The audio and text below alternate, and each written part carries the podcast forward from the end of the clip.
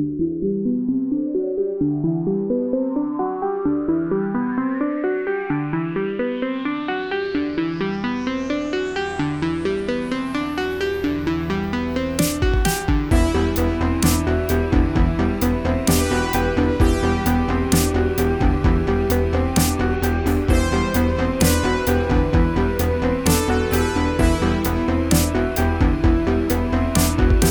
tous, bonjour Julie, et bienvenue pour ce 23e épisode d'Arrêt Caméra. Bonjour à tous et bonjour Morgane également, même si je te vois tous les jours. Oui, mais bon, c'est bien, on est dans le cadre du, du podcast, alors on fait genre, on se, on se rencontre, on se dit bonjour aujourd'hui. Bien sûr. Euh, oui, voilà, donc on, on voulait commencer l'épisode par. euh, ouais, on avait commencé la semaine dernière avec une petite roco. Là, on peut parler de ce qu'on a vécu en ces deux dernières semaines, notamment au niveau cinéma. Tu voulais euh, raconter quelque chose Oui, peut-être euh, parler de l'étrange festival, Morgane, qui est en train de se terminer. Je crois que ça se finit aujourd'hui, c'est bien ça? C'est euh, le jour de la clôture aujourd'hui même. ouais. Enfin, si on enregistre le podcast euh, et qu'on le termine aujourd'hui. Bien sûr. Non, mais euh, l'étrange festival, en fait, ça m'a toujours fait euh, un peu marrer parce que c'est chaque année l'événement que je, je redoute un petit peu. C'est un des plus gros, je pense, festival de cinéma à Paris en termes de fréquentation. Ouais, c'est ouais, ça doit faire partie du top 3, je, je sais pas exactement, mais effectivement, ça fait euh, 29 ans, là, c'est le 29e anniversaire, et euh, c'est de.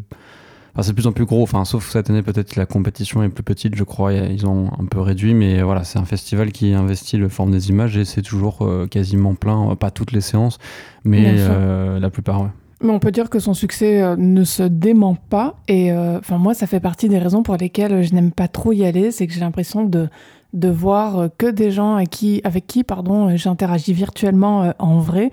Donc, Oui. il y a une espèce de barrière qui se brise et, et qui me déplaît un peu. Enfin, je, étant quelqu'un de timide, mais non, plus, plus généralement, euh, non, la programmation. Alors, en fait, j'aime pas la compétition officielle à l'étrange festival. J'aime bien ce qui est programmé à côté. Euh, Ouais, on peut faire un topo de, Oui, bien sûr. de ce qu'est euh, l'étrange festival, par exemple, si on en parle, euh, ça parle de, de- du cinéma euh, étrange, en fait, euh, du cinéma alternatif. Beaucoup euh, de cinéma de genre aussi, je dirais. Ouais, globalement, c'est du cinéma de genre et après euh, des trucs étranges, euh, bizarres, qui ont des, juste des éléments bizarres. Enfin, c'est pas forcément que du cinéma d'horreur, du cinéma fantastique. Et effectivement, il y a une compétition, mais comme tu dis, euh, généralement, en tout cas depuis plusieurs années, euh, on, ce qu'on préfère, c'est les à côté, c'est les C'est rétrospectives. L'année dernière, c'était une rétrospective Shinoda. euh, Oui, où moi j'avais euh, découvert euh, Fleur Pâle et c'était assez incroyable. C'était la restauration en 4K d'ailleurs. Voilà, sinon il y avait eu Seijun Suzuki, c'est là que j'avais découvert ses films. C'est un ré- réalisateur japonais aussi qui fait du, du cinéma noir, de mafieux dans les années 60-70, qui a beaucoup inspiré Tarantino en fait. Et toi, Morgane, tu vas depuis combien d'années à l'étrange festival? Bah ouais, je crois que c'est depuis que je suis viens à Paris euh, de manière régulière, c'est-à-dire euh, depuis que euh, j'ai la carte Navigo. Donc euh, je dirais 2009-2010, ouais. Ah oui, donc t'es un. Enfin, t'y es depuis longtemps. Un féru, en fait, oui, c'est marrant parce que du coup, j'aime moins l'étrange festival que- qu'avant, mais en même temps, euh, y a toujours une envie de, de voir quand il y a la programmation qui sort, de, de me dire, Hum, il y a quoi qui se passe, etc. Il y a quoi qui va, qui va passer. Et, et voilà, ça a un peu constitué ma cinéphilie euh, autre, en fait. Euh, on va dire que c'est là que j'ai découvert, euh, bon, bah, malheureusement, maintenant il est cancel et, et heureusement, Sonoshion, Mhm. cinéaste japonais qui fait des films extrêmes punk. Tsukamoto, j'avais dû voir certains de ses films, celui qui a fait.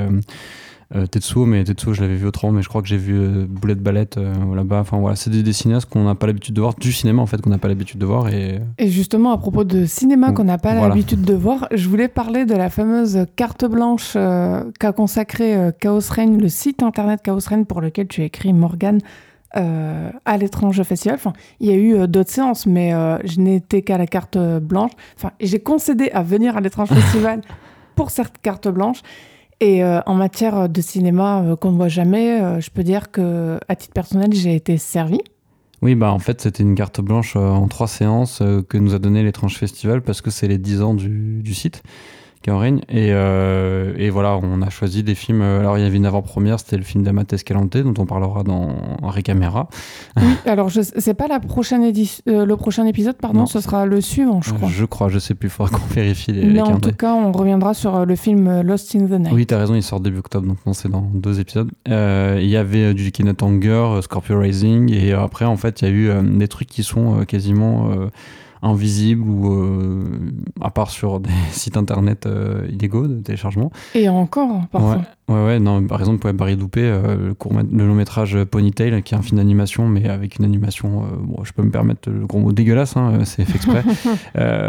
c'est introuvable, ça, par contre. Mais après, il y avait des trucs, bah, notamment la grosse soirée, c'était vendredi, donc la troisième séance. Et là, il y avait des trucs, euh, ouais, des, des courts-métrages, un mélange de courts-métrages et de longs-métrages, et des longs-métrages qui étaient particulièrement euh, singuliers, euh, notamment un documentaire. Enfin, moi, c'était un peu mon coup de cœur de la soirée, c'était le documentaire de. Sick. Sick de Kirby mm. Dick sur un masochiste atteint de mucoviscidose qui qui, euh, en fait, qui défie la maladie qu'il connaissait euh, à travers euh, la douleur et son rapport au monde. Ouais, ses pratiques sexuelles, ouais, son rapport au monde, du coup, ça induit là-dessus. et puis voilà, c'était assez mouvant en fait. On voit des trucs assez forts. Hein. Je veux dire, mm. il y a il y a un, gland cloué en gros plan. Oui, c'est-à-dire que visuellement, c'est pas évident. Enfin, pour le coup, pas tout le temps. Hein. non, non, bien sûr, c'est pas tout le temps comme ça, mais disons que le documentaire SIC en matière euh, d'expérience de la salle, là, elle était palpable, cette expérience. Je regardais autour de moi, bon, tout le monde était euh, absolument accroché à son siège euh, face, face aux images qu'on nous projetait. Puis surtout que c'était euh, qu'il était quasiment minuit et demi à ce moment-là et que là, ça faisait 4 heures qu'on était dans la salle quoi, et qu'on voyait des trucs déjà intenses. Non, j'allais dire, moi je voulais aussi mentionner parce que ça m'a intrigué depuis, je n'arrête pas d'y penser. Je déteste dire ça, c'est un lieu commun, mais j'arrête pas d'y penser quand il même. Te hante. Bien sûr, je suis hantée. C'est euh, le court métrage de Marina Devan euh, réalisé lorsqu'elle était à la Fémis. Je connaissais pas cette réalisatrice. Enfin, je connaissais l'actrice, mais je j'avais absolument pas conscience qu'elle avait fait Marina Devan des films. Et là, son court métrage, je vais pas trop en dire, mais c'est assez perturbant. Il y a quelque chose de l'ordre du théoréma, mais je dirais un peu à l'envers. C'est un peu bizarre ce que je dis. Ah, c'est la famille qui est spéciale en fait. Voilà. Et, euh, et en même temps, c'est une histoire assez originale. Et c'est très bien fait et ça fait plaisir de voir des, des choses comme ça, quoi. Et le film s'appelle Bien sous tout rapport. C'est euh, il y avait aussi un autre film qui était euh, diffusé, qui m'a permis de, un court métrage qui m'a permis de découvrir euh, son travail, c'est euh, Roy Anderson. alors c'est Monde de gloire. C'est ça. que, enfin pour moi, ça m'a fait penser à du Oslund, arty, voire expérimental. C'est exactement le même genre de suédois. Voilà. Enfin, j'ai vraiment reconnu cette culture-là suédoise. Et apparemment, Zone of the Interest, que j'ai pas encore vu, il ressemble énormément. Oui, il y a déjà des gens euh, à l'époque de Cannes, et puis là récemment, il y a eu la projection, en même temps que la séance KO du film euh, de euh, Jonathan Glazer qui a gagné le Grand Prix du jury Cannes, où des gens se sont fait la remarque, effectivement, et des éléments qui font penser à, ce court-métrage de Roy Anderson. Possible qu'il l'ait vu, certainement. En tout cas, si vous voulez prolonger, ça en vaut le coup, mais disons que par rapport aux images assez extraordinaire, parfois dégueulasse, parfois choquante, hein, il faut le dire, Morgane, euh, qu'on a vu toi et moi, ça nous permet de transitionner directement vers euh, notre débat qui est euh, est-ce qu'on peut encore tout montrer au cinéma?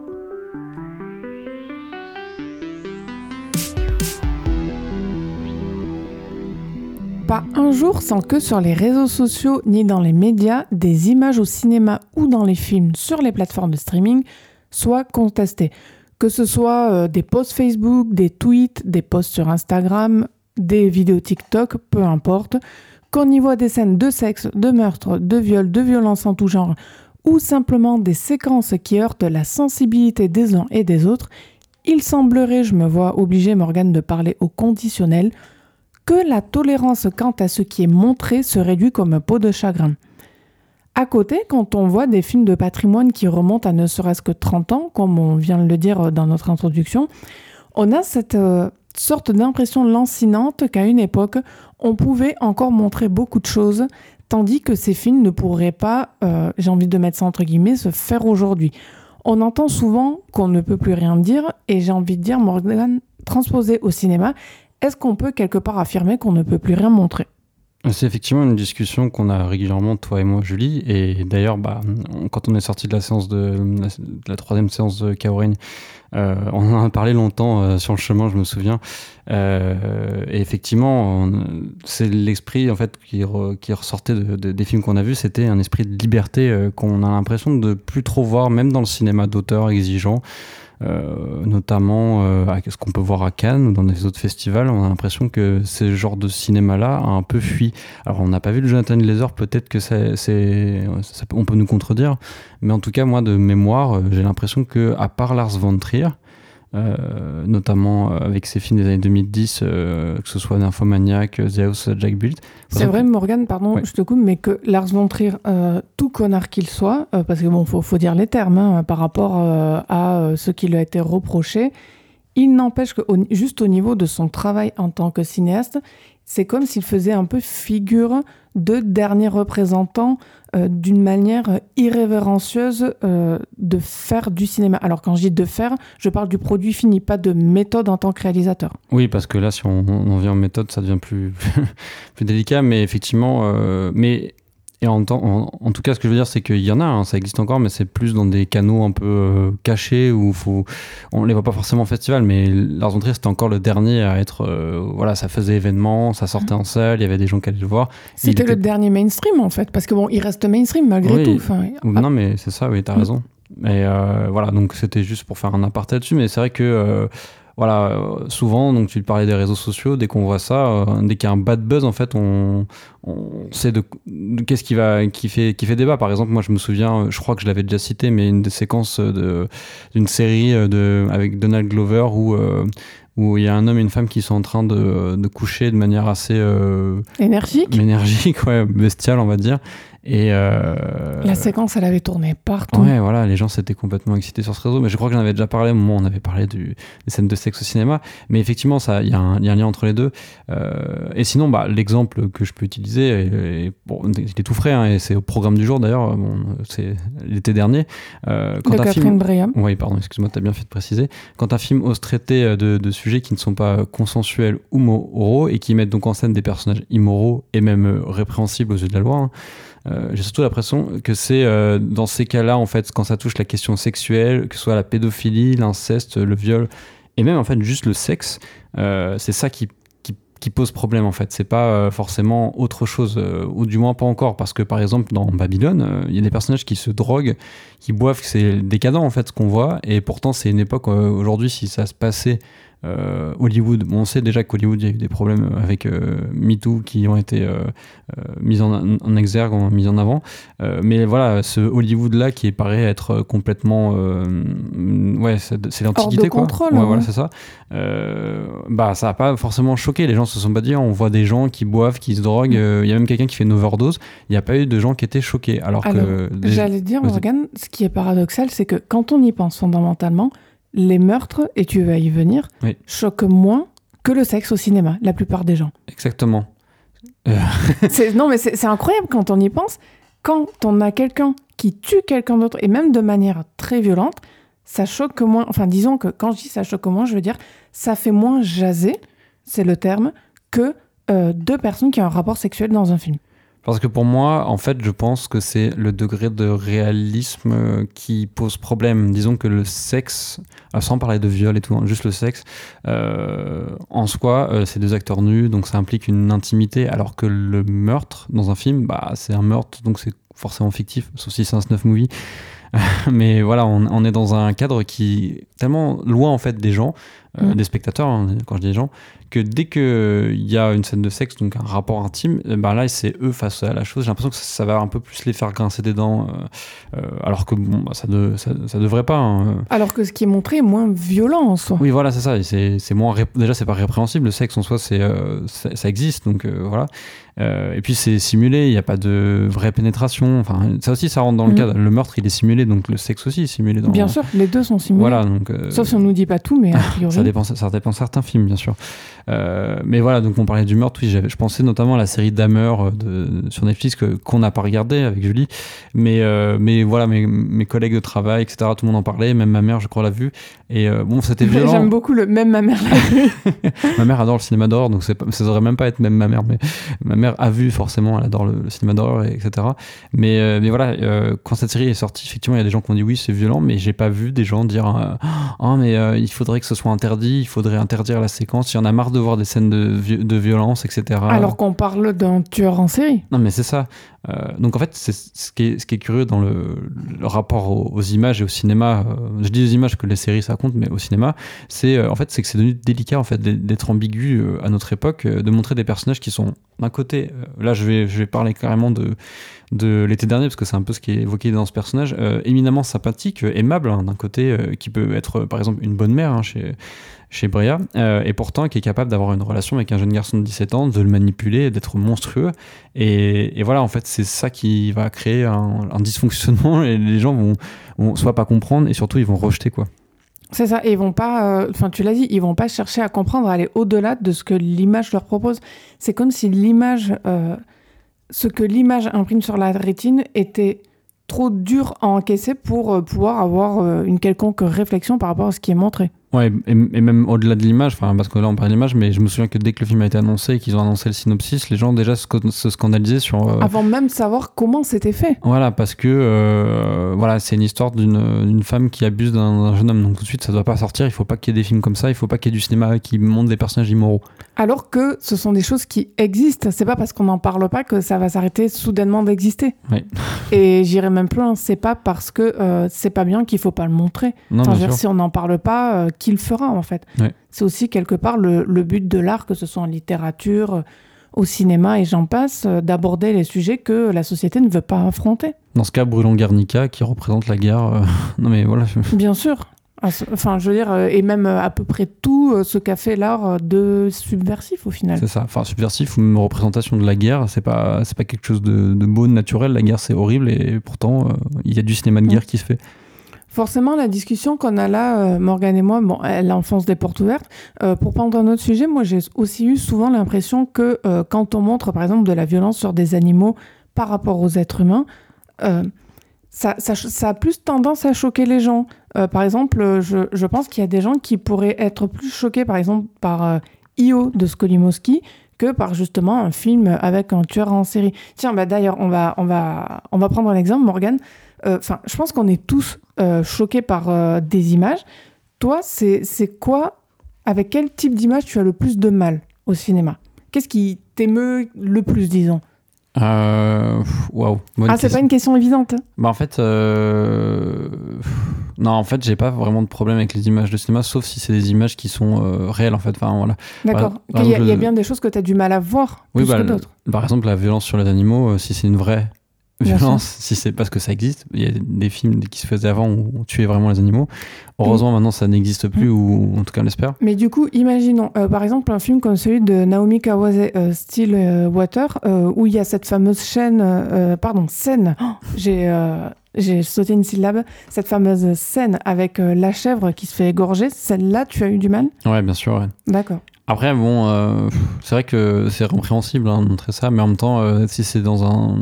C'est des rituels, etc., je peux comprendre, même si moi, c'est pas mon, délire. Et, je préfère qu'on ne tue pas des, animaux pour les films. Après, il arrive que les animaux sont tués dans un cadre euh, autre, c'est-à-dire euh, rituel. Euh, ça ne veut pas dire que c'est mieux, mais le réalisateur filme ça. C'est, du coup, est-ce que l'intention du réalisateur rentre en compte? Mais moi, quand je vois la scène, je ne réfléchis pas forcément à ça. Et si tu me parles juste de la scène en elle-même, effectivement, la violence sur les animaux, c'est dur. Après, voilà, dans IO, c'est différent parce que je sais que l'animal, il n'a pas été maltraité. ça a été dit mille fois. Donc là, j'ai pas le même rapport, mais. et d'ailleurs, Morgan, quelque part, quand on parle de violence sur les animaux, il faut être honnête c'est surtout en ce qui concerne les mammifères. Parce que le nombre d'insectes qui sont tués dans des ah. films, parfois, euh, dans certaines scènes, bon, euh, ça, ça, ne nous émeut pas, ça ne nous choque pas. Ah, c'est sûr. Au final, parce que c'est les animaux qui nous ressemblent le plus, qui nous, euh, nous émeut le plus. Effectivement, un insecte qui se fait écraser, on va pas dire ah, le pauvre insecte, je vais pleurer dans mon coin. Effectivement, c'est un rapport aussi mimétique à ça. Et toi, tu m'as posé la question, mais moi, je peux te poser la question c'est quoi qui te choque euh, alors, c'est pas une question évidente. Alors, bon, moi, déjà, de base, tout ce qui est jumpscare, j'aime pas, mais c'est différent. Ouais, là, c'est plus une mise en scène de la peur qui fait que ça fait peur, mais une vraie une image choquante en elle-même. Alors, moi, je comme je l'avais dit, euh, j'aime pas le cinéma qui met en scène le viol. Je peux pas. Hmm. Alors, quand bien même, enfin, enfin, et heureusement, je veux dire, ça reste du cinéma, donc c'est simulé, mais euh, c'est très compliqué pour moi, déjà, de un, de me déplacer pour voir un film où je sais qu'il y a ce genre de scène, pour le coup, je préfère être prévenue. Alors, je mets la distinction entre, euh, en fait, je n'aime pas je suis mal à l'aise et euh, j'estime que ça doit pas exister. Pour moi, les deux sont différents. C'est pas parce que je suis mal à l'aise et ça me fait quelque chose que c'est pas pour autant que le film ne doit pas le montrer en fait. Mais, mais ça, c'est vraiment le plus dur. Et oui, quelque part, pour moi, c'est même plus dur que de voir euh, un meurtre dans un film.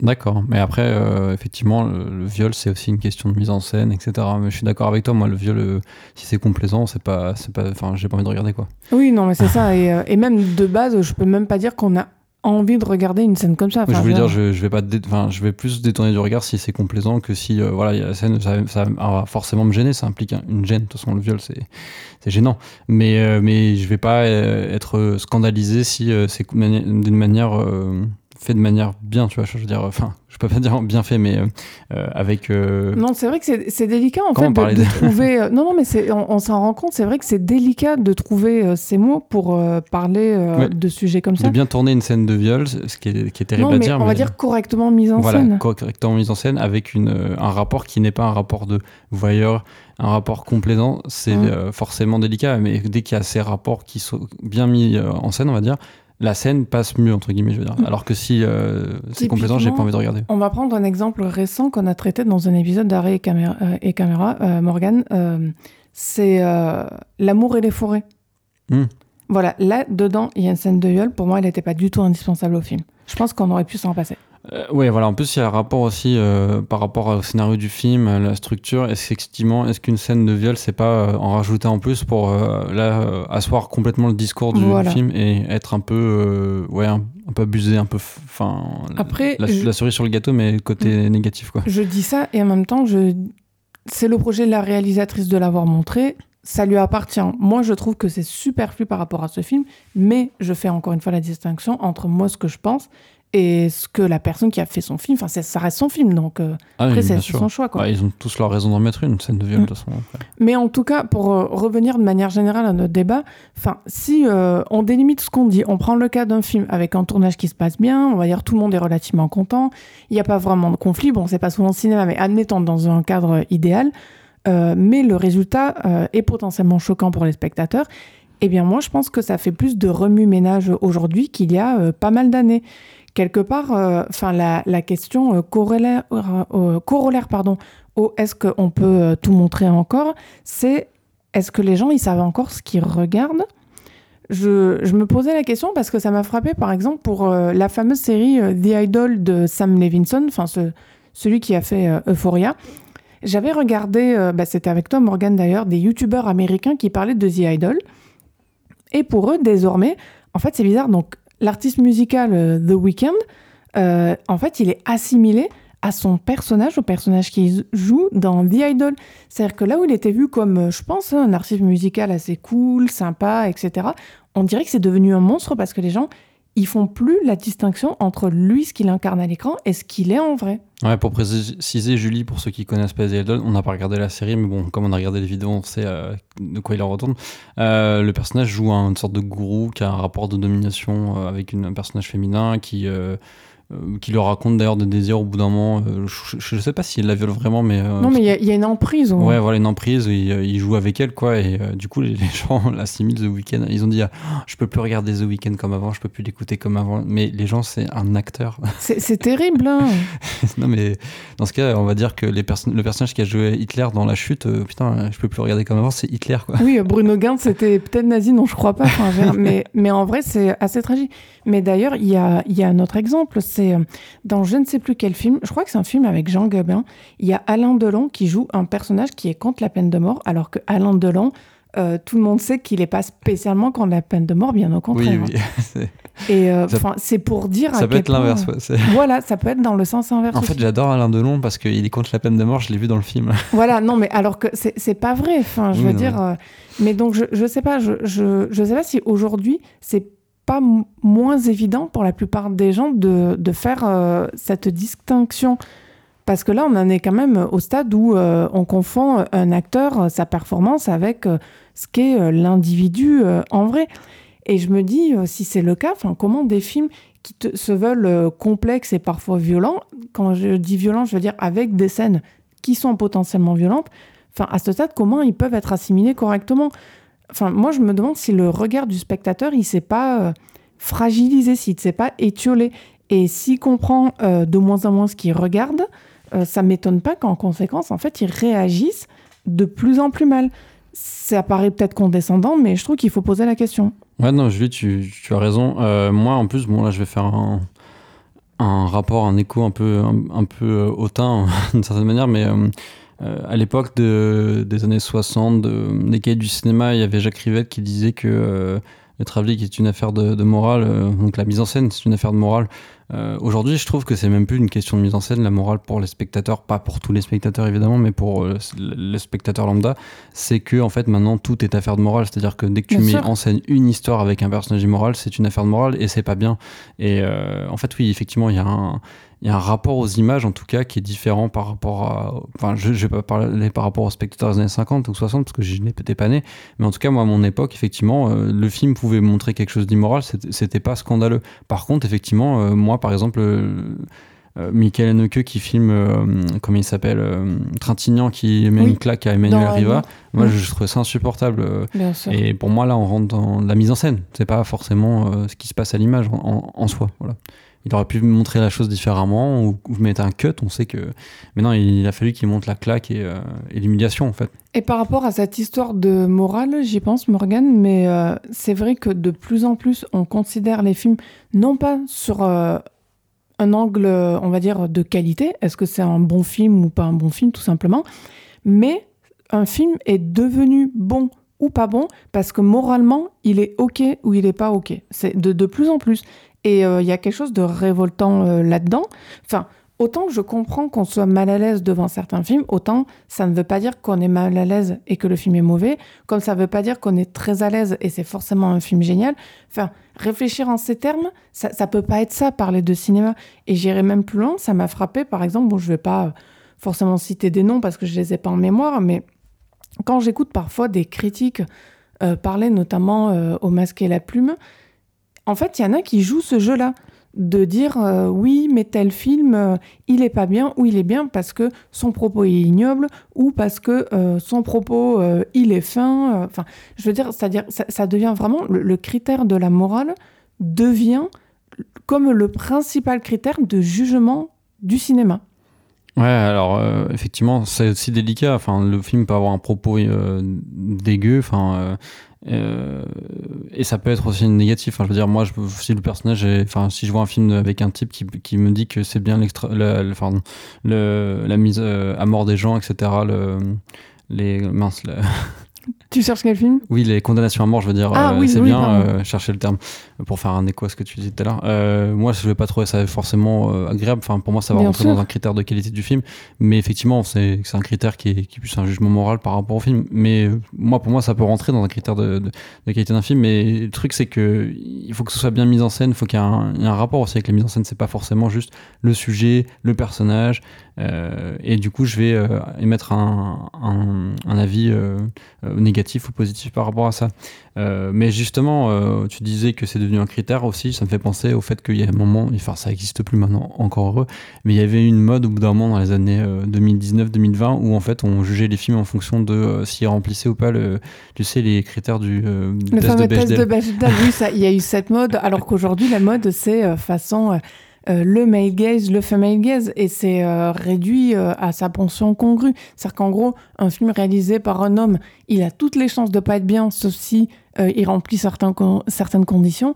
Et un film réalisé par une femme, c'est bien parce qu'il remonte un regard de femme. Enfin, c'est horrible, c'est une forme d'essentialisation qui est terrible. Ouais, mais ouais, ou d'hygiénisme un peu, moi j'ai envie de dire. C'est faut dire qu'il faut laver les, les, les, films de tout ce qui ne euh, devrait pas être jugé comme euh, la morale de l'époque, parce qu'en vrai, c'est plus la morale de l'époque. Qu'ils soient propres, qu'ils sentent bon comme la lessive. Et, ouais, et en même temps, bah, en force d'en parler, toi et moi, Julie, on, on est d'accord, c'est qu'en fait, il y a une responsabilité qui vient aussi des, de ceux qui mettent les, images en scène, pas forcément les réalisateurs, mais je veux dire les, producteurs, les maisons de production, et notamment bah, d'un côté, euh, enfin qu'est-ce qui fait que euh, on se forge un regard souvent, bah, c'est par qu'on va voir d'abord en, premier, c'est souvent des, films qui sont, euh, à moins d'avoir des parents qui nous montrent tout de suite des films un peu, euh, un peu étranges ou qui sortent de, enfin même pas étranges, mais pas des films commerciaux. Bah forcément, c'est les films commerciaux, on va dire, ou alors euh, des films américains, les films français avec des, grands acteurs. Et bon, là, je parlais surtout des films américains. Qu'est-ce qui vient à Hollywood depuis 10-15 ans? Bah, C'est les films de super-héros. Les films de super-héros, qu'est-ce qu'ils font? Bah, ils, défendent le monde. Ils ont des conflits moraux, euh, genre est-ce que... Euh, en fait, Morgan, on nous montre avec ces films-là ultra commerciaux, donc les films de super-héros, euh, sous prétexte de montrer des gentils et des méchants, tout est extrêmement lissé, extrêmement, comme pour reprendre ton terme, hygiénique. Bah, hygiénique, j'aime bien ce terme, ça va bien avec Mais ça. c'est vrai. Et, et bah, les personnages, en fait, ils ont aucun conflit, en tout cas d'ordre de désir, de. Alors parfois, ils essaient. D'envie, ouais. Si, oui, oui. Mais, mais non, non, mais ils essaient, mais, euh, mais c'est pour, euh, c'est pour la gloriole. Enfin, non, non, mais aucun, non, mais tu sens qu'ils essaient euh, de faire des personnages qui sont, en fait, ils essaient toujours de la même manière dans ces films-là. Donc, parlons des films Marvel. C'est-à-dire que les personnages qui sont gentils, en fait, on apprend qu'ils sont pas tout à fait gentils, mais qu'en fait, ils sont vraiment gentils. Et les méchants, ils sont pas tout à fait méchants, mais ils sont quand même méchants. ils, ils, ils, raisonnent toujours de cette manière-là, qui est très superficielle est très caricatural. C'est-à-dire, c'est jamais subversif. Ça, ça, ne sort jamais du lot. Ça ne bouscule jamais. Ça ne fait pas réfléchir non plus. Non, mais tout à fait. Et euh, moi, je pense à ce que j'ai, un des blockbusters que j'ai vu au, cinéma, ouais, qui m'a marqué, c'était Matrix. Et Matrix, euh, il y a quand même des personnages qui ont. Euh, bon, déjà, il y a une, une relation amoureuse entre Neo et Trinity, mais c'est pas juste un truc un peu truc de scénario qu'on met là, euh, parce qu'en plus le personnage il va être en danger plus tard et du coup euh, ça va servir pour l'intrigue euh, principale. Et le développement du ça pour moi c'est de l'écriture de série de toute façon, même si les séries il y a du sexe des fois, hein, mais voilà pour moi c'est l'écriture de série c'est les personnages fonction, tu vois. Et alors que dans Matrix par exemple, bah, le, le, personnage de Trinity et Neo, bah, ils ont une vraie relation, ils ont un vrai désir, ils ont un, il y a pas, il y a vite fait une scène de sexe allez, mais mais il y a pas besoin, tu vois. Et de montrer, enfin c'est pas, pas nécessaire, mais il y a, une vraie sensualité, tu vois. Euh, et aujourd'hui, dans les films de super-héros, bah, il n'y a pas ça en fait. Et, et, pour parler aussi de Netflix. Non, parce euh, qu'ils sont euh, expurgés de tout ce qui peut poser problème. Et pour parler de Netflix aussi, bon, j'ai pas vu Sex Education, donc je sais que je crois que la série elle met quand même en scène des, histoires d'amoureuses où les personnages découvrent le sexe. Bon, voilà, apparemment c'est un peu le, le, truc qui sort un peu du lot. Mais moi, quand je commençais à regarder un peu des séries Netflix, donc fin 2010, début 2020, Covid quoi. Euh, j'avais vite fait regarder 13 euh, Reasons Why ou des séries comme ça, parce qu'en plus, il y avait Greg Araki qui avait bossé dessus en tant que créateur, donc moi je me dis, ah cool. Et en fait, euh, beaucoup de séries à ce moment-là, c'était traitement du sexe par le, le, biais, en fait, le viol, l'agression, le, le, harcèlement sexuel. Alors oui, bon, c'était l'époque aussi, effectivement, les harcèlements. oui, ça dit quelque chose de l'époque aussi. Mais au bout d'un moment, il y avait que ça, et en fait, du coup, le sexe, c'était, euh, fallait plus le montrer autrement. Et effectivement, je pense que tous les jeunes, en tout cas, parce que bon, c'est beaucoup de jeunes hein, qui euh, rejettent ça, euh, des gens de moins de 25 ans, parce qu'ils ont grandi avec ces images-là. Maintenant, c'est, je pense que quand ils voient des scènes de sexe, bah, forcément, ça les gêne, parce que effectivement, comme on a dit tout à l'heure, il y a un, un, rôle qui a été joué par euh, les maisons de production de montrer des, des, des choses qui, qui te t'orientent en fait. Et quand tu vois autre chose à côté, eh ben oui, effectivement, ça peut plus te choquer. Pour en revenir, Morgane, à ce qu'on disait initialement, euh, deux choses déjà. Enfin, moi, je crois que c'est enfin, important juste de se dire qu'on peut tout montrer. Je pense qu'on peut tout montrer, toujours euh, bien évidemment dans un cadre, dans le respect, le consentement de tous ceux qui participent euh, au projet, bien évidemment. Parce que quelque part, à partir du moment où on veut dire stop à quelque chose ou faire rentrer, se pose la question de qu'est-ce qu'on arrête, qu'est-ce qu'on continue? Et en règle générale, plus on dit non à certaines formes de représentation, plus on va bah, tout simplement vers la censure, ce qui est dangereux et ce qui, euh, bien évidemment, euh, arrange certaines personnes quelque part, tous les spectateurs euh, trop sensibles euh, à ce qu'on montre ceci ou cela, moi je trouve que ce sont un peu les dindons de la farce, euh, des idéologies qui veulent pas qu'on montre certaines scènes. Et bien évidemment, je pense en premier lieu au culte religieux. Enfin, c'est normal d'être heurté au cinéma. Enfin, je veux dire, je sais pas toi Morgane, mais moi je vais pas au cinéma. Enfin, alors. Ça, c'est un débat aussi, mais c'est une petite aparté. Beaucoup de gens m'ont déjà dit, moi, je veux un film pour me vider la tête moi, je veux pas un film pour me vider la tête. Enfin, je veux dire, je, vais au cinéma. Si c'est pas pour être bousculé, je vais pas au cinéma, en fait. Je m'ennuie. Ah mais moi, je vais jamais au cinéma pour me vider la tête. Enfin, même quand je vais voir un film de, super-héros. Euh, enfin, le dernier que j'ai bien aimé, c'était Batman de Matt Reeves. J'y suis pas allé parce que je voulais me vider la tête. Je me suis dit, ah, bah, une, euh, je vais aller voir un film Batman, il y a des films Batman qui ont été bien, euh, pourquoi pas. Et puis le film, bah, il m'a plu, pas parce qu'il m'a vidé la tête, mais parce qu'il y, avait, euh, il y avait quelque chose. Quoi. Et, Oui, il y a quelque chose en plus, il y a une sorte de supplément d'âme. et pareil, les blockbusters, les films d'action, bah, ils- Mission Impossible, on l'a bien aimé, pas parce qu'il nous a vidé la tête, mais parce qu'il y a un truc vertigineux, t'es bousculé. Enfin voilà, c'est ça. Souvent, c'est un terme un peu bateau, quoi. Enfin, un mot valise, quoi. Enfin, un terme valise, quoi, pour dire, ouais. je pense que les gens, ils, ils veulent dire ça, mais en fait, ils- ce qu'ils aiment bien aussi dans le film, c'est aussi d'être embarqué, d'être emporté, etc. Je, je sais pas, je dis ça. Non, bien sûr. Mais euh, pour en revenir à mon premier point, en fait, deuxièmement, malheureusement, euh, je pense que par rapport au fait que est-ce qu'on peut encore tout montrer, je pense que c'est plus tout à fait le cas et euh, qu'en plus, on reviendra pas en arrière. À mon avis, quelque part, les futurs cinéastes, ils vont eux-mêmes s'auto-censurer, ils vont intégrer ça. Et quant à ce qu'on peut montrer ou pas, donc là, pour en revenir à l'été dernier de Breya, bon, elle y va fort, mais euh, c'est une des dernières et elle a plus de 70 ans. Je, je suis plus très sûre que les, cinéastes qui sont bien plus jeunes, ils oseront faire des choses comme ça. Il y a quand même bon un peu d'espoir hein, avec certains réalisateurs et réalisatrices, mais c'est pas évident. Enfin, disons que c'est de moins, c'est devenu pardon, de moins en moins évident de trouver des films qui ne sont pas lisses. Ouais, Julie, t'as raison. Après, j'ai cru euh, entendre dire que euh, le film qui a gagné le Lion d'Or, Poor Things, de Pauvres choses en français, je crois, de euh, Lantimos, il y avait des scènes de sexe assez crues, etc. Et qui disait On que si le... pièce. Oui, voilà, ça sort en janvier, je crois. Euh, si le film gagne un Oscar, euh, l'Oscar du meilleur film, ce serait le premier film avec une scène de sexe qui gagnerait l'Oscar depuis Belle Lurette. Enfin, voilà, c'est. Il y a encore des cinéastes ouais, qui, qui font ça. Alors je dis pas que tous les cinéastes devraient faire ça, on s'en fiche. Enfin, Spielberg ne fait pas ça, c'est pas grave. Mais voilà, mais je veux dire qu'il y a encore des cinéastes qui fassent ça, c'est Mais intéressant. c'est bien que ça existe en fait, tout simplement. Voilà, après, bon, Lantimos, il a quoi? Il a plus de 50 ans, je crois. Bien sûr. Donc euh, oui, voilà, c'est plus un, un petit genou. Donc effectivement, tu fais bien de mentionner, mentionner l'âge de Catherine Bria. Euh, moi, j'ai du mal à voir des cinéastes, euh, ouais, de, je, je- je pensais 60 ans, mais en vrai 50 ans, euh, donc de moins de 50 ans, euh, capables de traiter des, des sujets pareils avec une telle frontalité.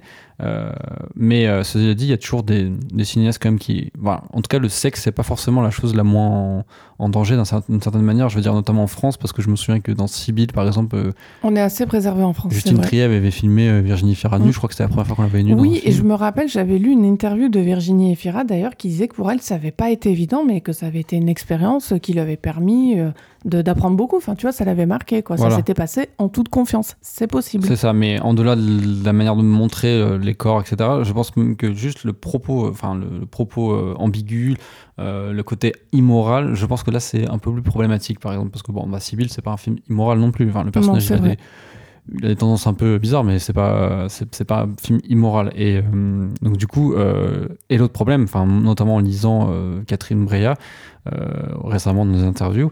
Euh, elle a eu du mal à faire son film. Euh, Elle a fallu qu'elle attende 10 ans pour qu'on lui finance un film. Donc, euh, Saïd Ben Saïd, qui allait la chercher. euh, Qui est producteur qui est producteur, effectivement, du film et d'autres films. hein, notamment, bah, il est allé chercher Verhoeven pour faire Bien sûr. Voilà, il, il aime bien aller chercher des cinéastes qui ont du mal à refaire des films et, leur- et souvent des films, des cinéastes qui ont eu des, des films sulfureux en fait dans leur, dans leur carrière, Mhm. notamment Brian De Palma aussi avec Passion. c'est un cinéaste sul- sulfureux. Et, euh, et voilà, le film, le problème c'est qu'il a eu un budget limité, ça a failli pas se faire parce qu'il n'y avait pas de chaîne de télé, notamment Arte qui avait pas voulu euh, mettre des sous. Finalement, Canal Plus a accepté. Et voilà, le film est là. En- heureusement, enfin, ça, je crois que c'est le seul film de l'année que j'ai vu qui parlait d'un. Après, j'ai pas vu tous les films de l'année, mais qui parlait de manière aussi euh, crue, de- de- d'un sujet aussi immoral. Donc euh, voilà, effectivement, ça se raréfie, ça c'est clair. Et il faudrait que euh, peut-être un changement inattendu de mentalité pour qu'il y ait plus de films comme ça, comme il pouvait y en avoir il y a 20 ans ou 30 ans, comme tu Bien disais. l'heure. sûr. Toi et moi, Morgane, on est peut-être un peu pessimiste quant à la manière dont les choses vont se dérouler, jusqu'où le cinéma va aller. Après, voilà, de manière globale, euh, tu l'as dit, le cinéma français est plus préservé, je trouve, par rapport au cinéma américain. Je ne parle pas d'autres pays, mais disons qu'en France, quand même il peut y avoir une certaine forme de censure, voire d'autocensure, je trouve qu'on s'en sort mieux Ouais, que mais en, outre-Atlantique. mais en même temps, c'est marrant parce que quand tu vois les réactions des gens sur internet, euh, souvent ils disent Ah, mais c'est le cinéma français, il est comme ça de toute façon. euh. Alors qu'il n'y a pas non plus énormément de films qui, qui euh, sont comme le Bria. Enfin, je veux dire, si on demande aux gens d'en citer, ils ne peuvent pas sortir une liste. Mais je crois qu'ils visent aussi, aussi les films qui, euh, euh, qui montrent du sexe en fait. Voilà. Oui, c'est- c'est-à-dire qu'il y, a- il y a à peu près tout qui est mélangé. Mais du coup, vu qu'on parle pas mal du Bria, on va en parler pour cet épisode. Dans le reste des films, on va également aborder, en plus de l'été dernier, Ciel Rouge. Le ciel rouge, oui. Oui, Le Ciel Rouge, pardon, de Petzold, avec qui on va démarrer. Le Christian Petzold, ouais. Merci. Je dis Petzold, alors ça fait un peu. euh, Oui, c'est vrai, non, non, et c'est vrai qu'il a un prénom, donc c'est euh, Christian Petzold. Euh, le troisième film qu'on a prévu d'aborder sorti au cinéma, c'est Le Livre des Solutions de Michel Gondry avec Pierre Ninet. Et enfin, pour la VOD, petit changement de programme, euh, on a prévu d'aborder Sentinelle avec Jonathan Cohen et pas le Pablo Larraín El Condé sur Netflix. On expliquera pourquoi.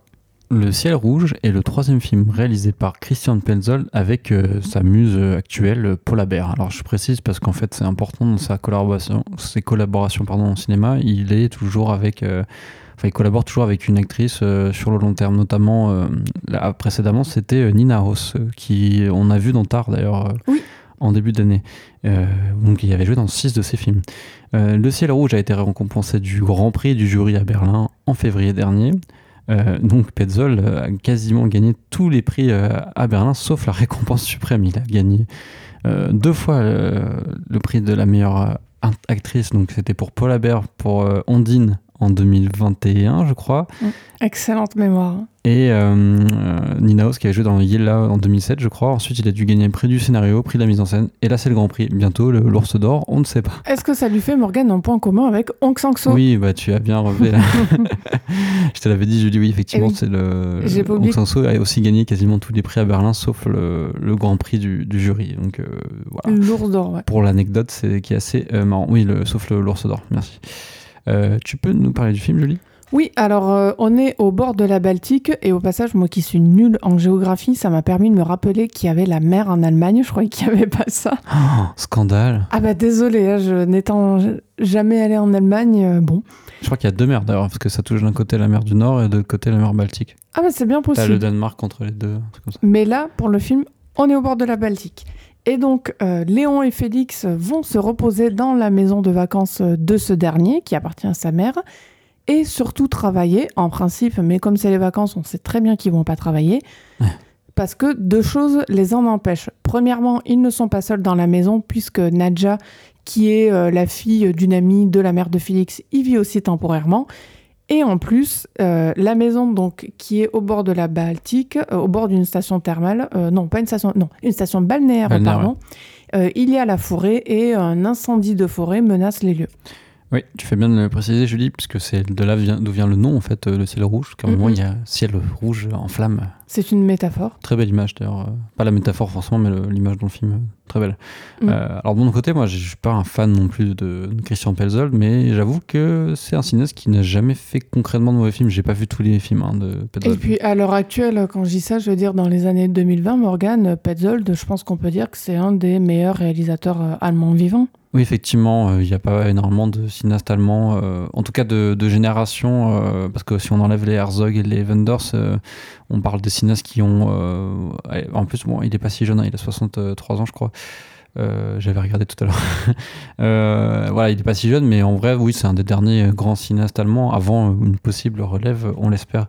Il alors pour parler de son style, parce que peut-être que vous ne connaissez pas, il a un style assez reconnaissable, c'est pas non plus un grand virtuose du style, mais euh, voilà, c'est un cinéma qui est minimaliste, euh, tourné dans des décors, réels, donc c'est un, cinéma euh, naturaliste, et plutôt classique dans sa mise en scène. Disons que la mise en scène ne fait pas de grands mouvements, c'est plutôt une mise en scène simple, efficace. Là, pour ce film, Morgan, j'ai cru comprendre qu'il s'était inspiré des films de Romer. Je pense qu'il doit y avoir le fameux conte d'été qui a joué pour ce film-là. Ouf, oui, enfin quasiment tous les films de Romer qui se passent l'été, notamment les Ray- rayons Oui. verts. Euh, oui, oui, alors par contre, en termes de mise en scène, ça n'a rien à voir. hein. C'est euh, plus dans les sujets. Euh, mais c'est vrai que donc, chez Petzold, il y a aussi un, un intérêt pour les sujets intimes, souvent dramatiques, parfois liés à l'histoire. Il a fait des films historiques, notamment bah, comme à peu près tous les cinéastes allemands en film sur le- les nazis. Ouais, comme c'est étonnant. et, et aussi sur la- la- l'Allemagne de l'Est, l'Allemagne de l'Ouest, c'était Barbara. Euh, en 2012. Euh, et voilà, c'est euh, des ciné- de cinéma en tout cas dramatique avec des personnages qui sont souvent égarés, qui font des mauvais choix ou qui sont dans, un doute ou qui sont. euh, C'est vrai que les films de Petzold ont tendance à se concentrer sur des personnages à un moment de leur vie où ils sont en proie au doute. C'est ça, voilà. Et le film marque une sorte d'évolution souvent. Euh, donc des drames à combustion lente, comme on aime dire. euh, C'est-à-dire, c'est tr- c'est pas forcément avec des, gros événements dramatiques, mais il y a un, une sorte de truc latent. c'est vraiment sa spécificité. Et, voilà, le, ciel rouge ne déroge pas à la règle et, intensifie peut-être encore plus la méthode minimaliste de Pédode parce que là, on a un cadre quasi unique. C'est une maison de campagne à la lisière des bois d'une part et de la mer de campagne de l'autre. C'est pas des coins, Morgan, qu'on voit souvent au, euh, au cinéma allemand notamment. Enfin, moi, je, je connaissais pas ces endroits-là. Ouais, c'est vrai. C'est pas des coins très filmés. En fait, c'est marrant parce qu'au début, je me suis dit, mais on est dans les Landes. Voilà, moi j'ai cru qu'on n'était pas. en Allemagne.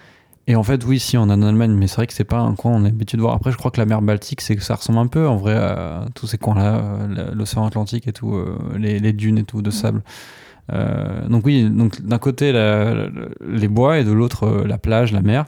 Euh, et il y a un trio de personnages principaux, donc tu les as cités, Léon, Félix, Nadia. Et David. Et oui, auxquels s'ajoutent deux autres personnages, donc David et un, sauveteur de mer BG, on va dire, c'est le BG du coin, et un éditeur de livres qui apparaît vers, vers la fin du film, et un canevas scénaristique assez simple, donc tu as Léo qui doit rendre... Léon, pardon. Oui, c'est Léon. Tu as dit Léo Oui, Léo. Excuse-moi. Léon qui doit rendre un, second livre à son éditeur, euh, mais il, galère parce que voilà, son premier c'était, je crois, enfin ça avait plu à certains, mais c'était pas non plus un grand succès, et, euh, donc il, galère à faire et en plus euh, à le faire son livre, et en plus il est troublé par sa voisine d'un été, donc Nadja, pour qui il n'est pas insensible. Oui, c'est vrai, Morgane, tu l'as dit, c'est pas le ciel rouge. Bon, c'est pas euh, un grand film, un chef-d'œuvre absolu, etc. Mais ça reste quand même un film honnête et bien réalisé, euh, avec des personnages pas tous aimables. J'y reviendrai. Et par rapport à ce que tu dis au niveau de Léon, qui est troublé par euh, sa voisine Nadja, donc qui est dans la même maison que, on comprend très vite dans le film, même s'il lui dit à la fin qu'il est amoureux d'elle. C'est-à-dire, il la voit, c'est un coup de foudre. Mais comme il se l'admet pas à lui-même, il se sent mal dans sa peau. En fait, il le vit très très mal tout ça. Ouais. Il, est, il, est, énervé en fait et, euh, il a un rapport très enfant, c'est-à-dire au début il va, il va lui faire des crasses, il va lui euh, être méchant avec elle. C'est ça. En fait, c'est euh, ce personnage-là qui montre Petzold, c'est le genre de personne qui est très intelligent. Enfin, je veux dire, Léon, tu sens que c'est quelqu'un d'intelligent, qui a la ressource et tout. Mais comme il se ment beaucoup à lui-même et comme il n'accepte pas en fait ses sentiments, euh, ça le rend euh, acariâtre, voire euh, désagréable pour les autres. Et du coup, ça fait que le ciel rouge, en fait, c'est un peu paradoxal parce que ce titre, donc, comme tu l'as dit, Morgane, qui se réfère à l'incendie qui menace, il y a à la fois, comment dire, une métaphore filée entre l'incendie qui menace leur lieu, leur environnement, leur, l'endroit où ils vivent, et c'est en même temps, quelque part, l'incendie qui menace le cœur de Léon pour être poétique. C'est-à-dire que ça parle à la fois de la géographie de cet endroit-là qui est euh, coincé entre euh, terre et mer, enfin pour parler comme les restaurants euh, en province. On y mange des crevettes et du porc. oui, merveilleux. Et à la fois un, film sur un individu qui n'arrive pas à être honnête avec lui-même et qui du coup souffre beaucoup et n'arrive pas en fait à, écrire son livre parce que tout est lié à ce niveau. Et donc le, le film parle pas mal de frustration sexuelle, c'est-à-dire qu'il y a des scènes qui sont assez marrantes et à la fois assez énervantes. Où euh, Léon avec Félix, euh, bon bah ils entendent Nadja à côté qui fait son affaire avec David et qui est assez, euh, oui, qui est assez sonore, on va dire. Et Léon est très énervé. Alors on le comprend parce qu'il n'arrive pas à dormir. Et en même temps, ça, ça, dit aussi quelque chose de sa propre frustration, c'est-à-dire que il voit tous ses amis avoir des histoires, vivre leurs vacances d'été comme dans un rêve éveillé, en fait, comme si c'était un petit peu un, cliché, c'est-à-dire le, cliché qu'on entend par rapport aux vacances d'été, où c'est les amours, la famille, etc. Et, lui s'est mis en tête d'absolument finir son livre, mais comme il ne s'autorise pas à vivre, par exemple, on lui propose à plusieurs reprises d'aller nager, il veut pas y aller, euh, on lui propose de participer à des repas ou quoi, il, il veut pas non plus y aller, comme il est fixé sur son livre et pas sur son vécu, il est complètement coincé.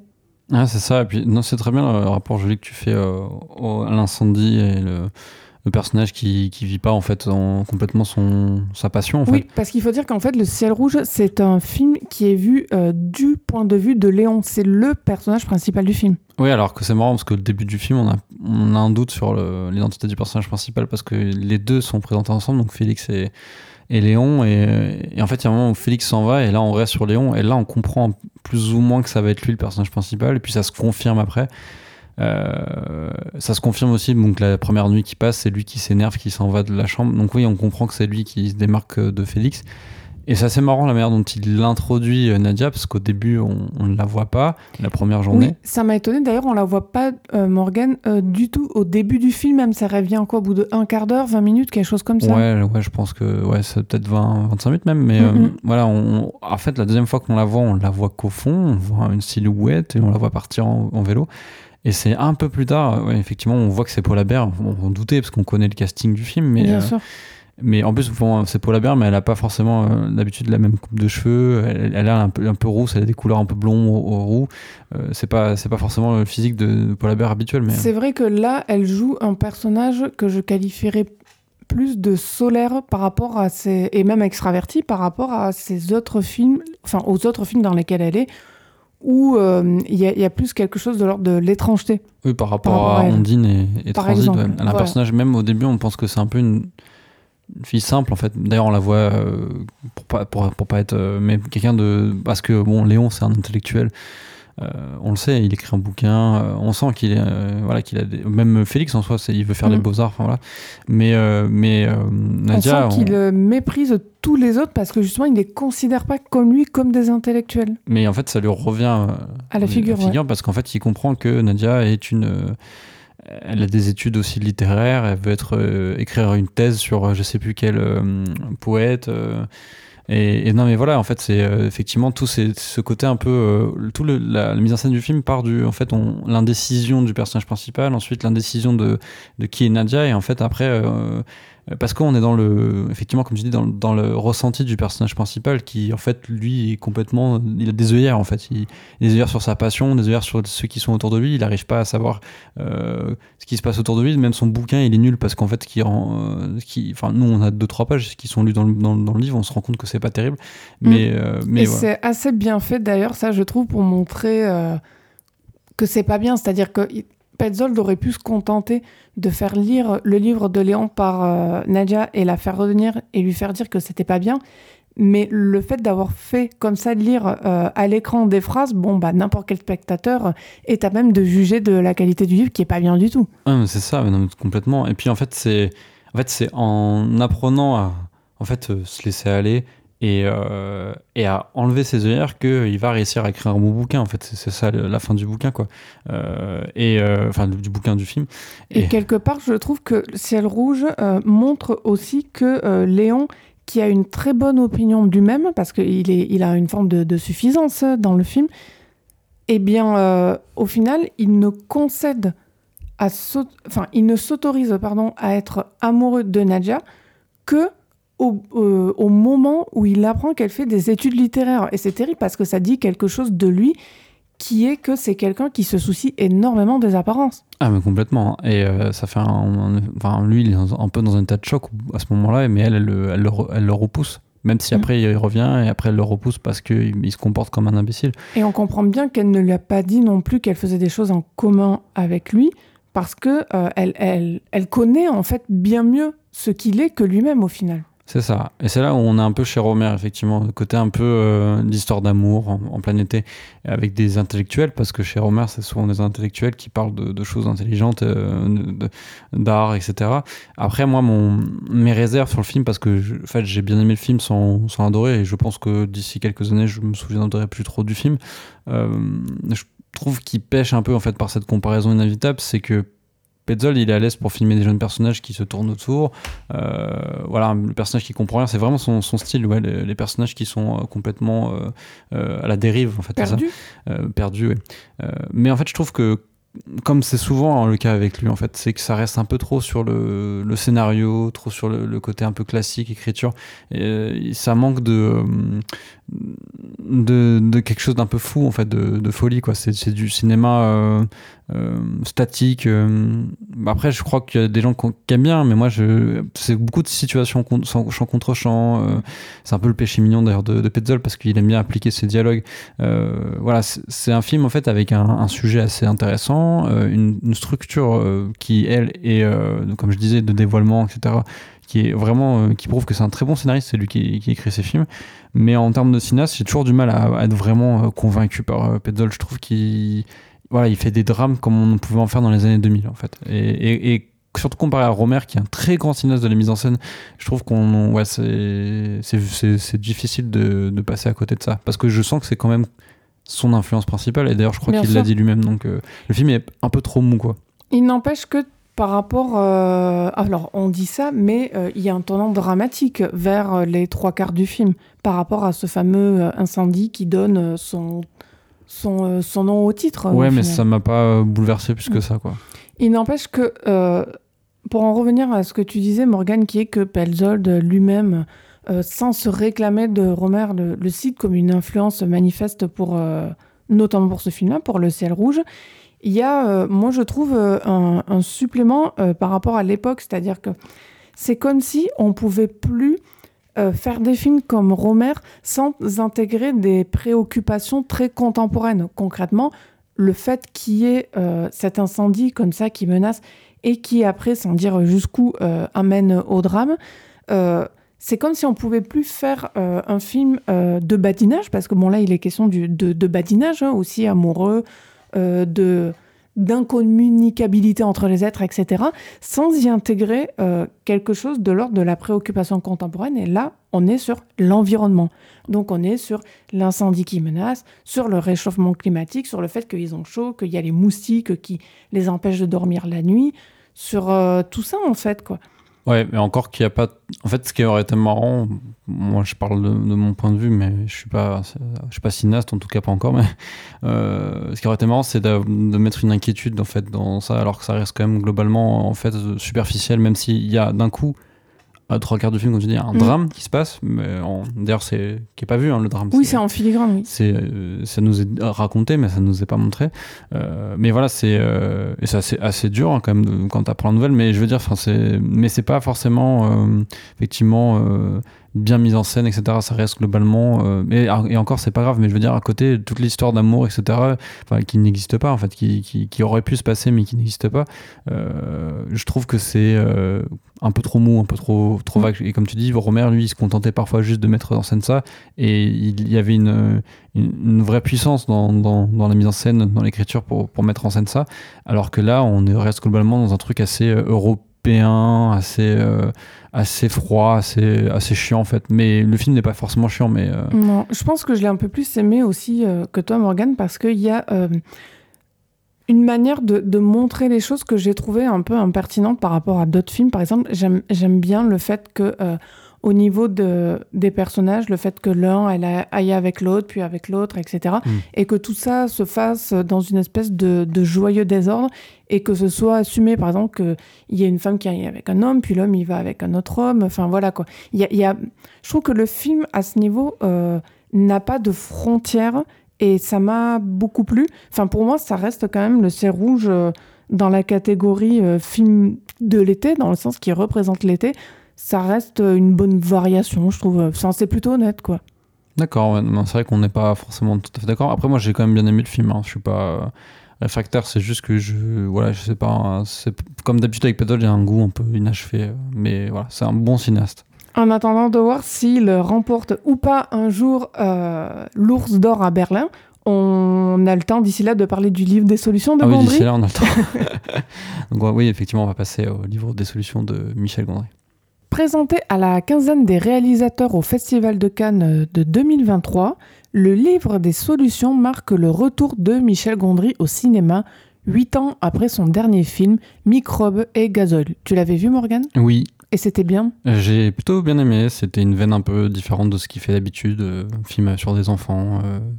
Oui, non, c'était un bon film. Globalement, euh, bon, je fais un aparté, mais Michel Gondry, j'aime pas forcément, mais il a fait des bons films.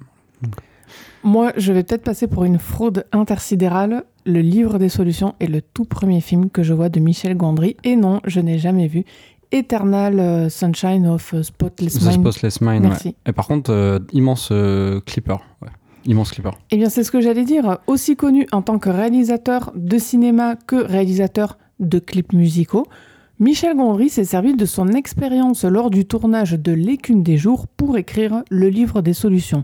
Il s'agit donc d'un film qui est, on peut le dire, en partie autobiographique. Oui, il le dit lui-même de toute façon. hein, euh. En termes non pas, je pense, d'événements, mais simplement de- d'expérience. Il s'agit également de sa première euh, collaboration avec Pierre Ninet. Morgane, le résumé. Alors, euh, Marc s'enfuit avec toute son équipe dans un petit village des Cévennes pour finir son film chez sa tante Denise. Sur place, sa créativité se manifeste par un million d'idées qui le plongent dans un drôle de chaos. Marc se lance dans l'écriture du livre des solutions, un guide de conseils pratiques qui pourrait bien être la solution à tous ses problèmes. Alors, euh, c'est un petit peu délicat. J'ai pas aimé le film. Tu as aimé le film, toi, Morgane Euh, J'ai pas détesté le film, voilà, on va plus dire ça. J'ai trouvé des qualités au film, mais globalement, mon sentiment est mitigé. Voilà, alors c'est mon cas aussi, mais euh, peut-être pour des raisons un peu différentes d'Étienne. On va Et- rentrer dans le vif du Et sujet. peut-être plus virilante que. Bien sûr. Alors, enfin, au niveau de ce que j'ai aimé, euh, je sais qu'il y a beaucoup de gens qui ont parlé de Pierre Ninet, qui est plutôt bon dans le film. Enfin, je veux dire, ça confirme peut-être que Pierre Ninet est même meilleur pour tout ce qui est comédie que dramatique. Bah, en fait, on peut même dire qu'il est très bon, hein, franchement. Oui, oui, oui. Il, n'y a, pas de quoi euh, tortiller non plus. Quoi. Oui, il, voilà, est c'est un de ses meilleurs rôles. Euh, j'ai aussi trouvé les seconds rôles très bien. Enfin, euh, Françoise Lebrun, notamment, euh, qui est très touchante dans le rôle de la tante Denise. Euh, mais aussi les autres, Blanche Gardin est très bien. Euh, Frankie euh, Valac ou Valache, je ne sais pas, est très bien aussi. Camille Rutherford, qu'on commence à remarquer, qui apparaît de plus en plus dans des films récents, parce qu'elle est aussi dans La Palme d'Or, Anatomie d'une chute. Bref, elle est très bien. J'ai beaucoup aimé aussi que le livre des solutions fasse appel à des figurants qui font partie, je devrais pas dire ça, vivent euh, dans la région où le film a été tourné. Il a été euh, tourné dans le Gard. Oui, oui, alors je pense que euh, le film a été tourné sur le- les vrais endroits où, où on- enfin, chez sa tante, euh, vraiment dans le village où euh, il a grandi, etc. Et les personnes qu'on voit, effectivement, c'est les habitants du coin. Quoi. Donc, euh, il y a peut-être des acteurs, je ne sais pas, c'est peut-être que tu as lu qu'il y avait des acteurs premiers de figure, mais je crois que la plupart, c'est vraiment des, des, des- des vrais gens du coin. Oui, alors bon, je vais pas dire pour autant que ça ressemble à du Bruno Dumont, hein, mais, mais non, non, mais C'est pas, pas la version dégénérée, ouais. Voilà, c'est ça. Mais c'est vachement bien. J'ai j'ai trouvé, il y a, il y a un côté comme ça, un peu angélique, voire naïf, qui se dégage du film. Et c'est cette partie-là que j'ai le plus préféré, ce cadre euh, idyllique euh, en France euh, qui, qui sort en fait de la, de la grande ville, On est d'accord. de Paris pour aller dans la région. Quoi. On est d'accord. En plus, bon, euh, moi, je connais un peu le cinéma de Gondry. Il a fait un documentaire euh, que j'avais oublié et ça m'est revenu là. L'épine dans le cœur, que j'étais allé voir au cinéma. Euh, donc du coup, ouais, je l'avais oublié. et euh, et c'est là récemment, je, j'ai- je me suis rappelé euh, qui euh, déjà il tournait euh, en fait euh, chez sa tante. Donc c'était un documentaire sur sa tante qui était professeur des écoles dans le village. Et en fait, on voyait sa tante, etc. Et toute sa famille et les gens du village. Alors, je n'ai pas forcément reconnu les gens du village dans le film. Je sais pas s'il a pris les mêmes, si, si on retrouve des gens du documentaire, mais parce que ça date de 2009. Mais, euh, mais très, très bon documentaire d'ailleurs, euh, pour le coup. Et, euh, et voilà, c'est vrai qu'il y a ce côté vraiment documentaire presque dans le livre des solutions. C'est vrai.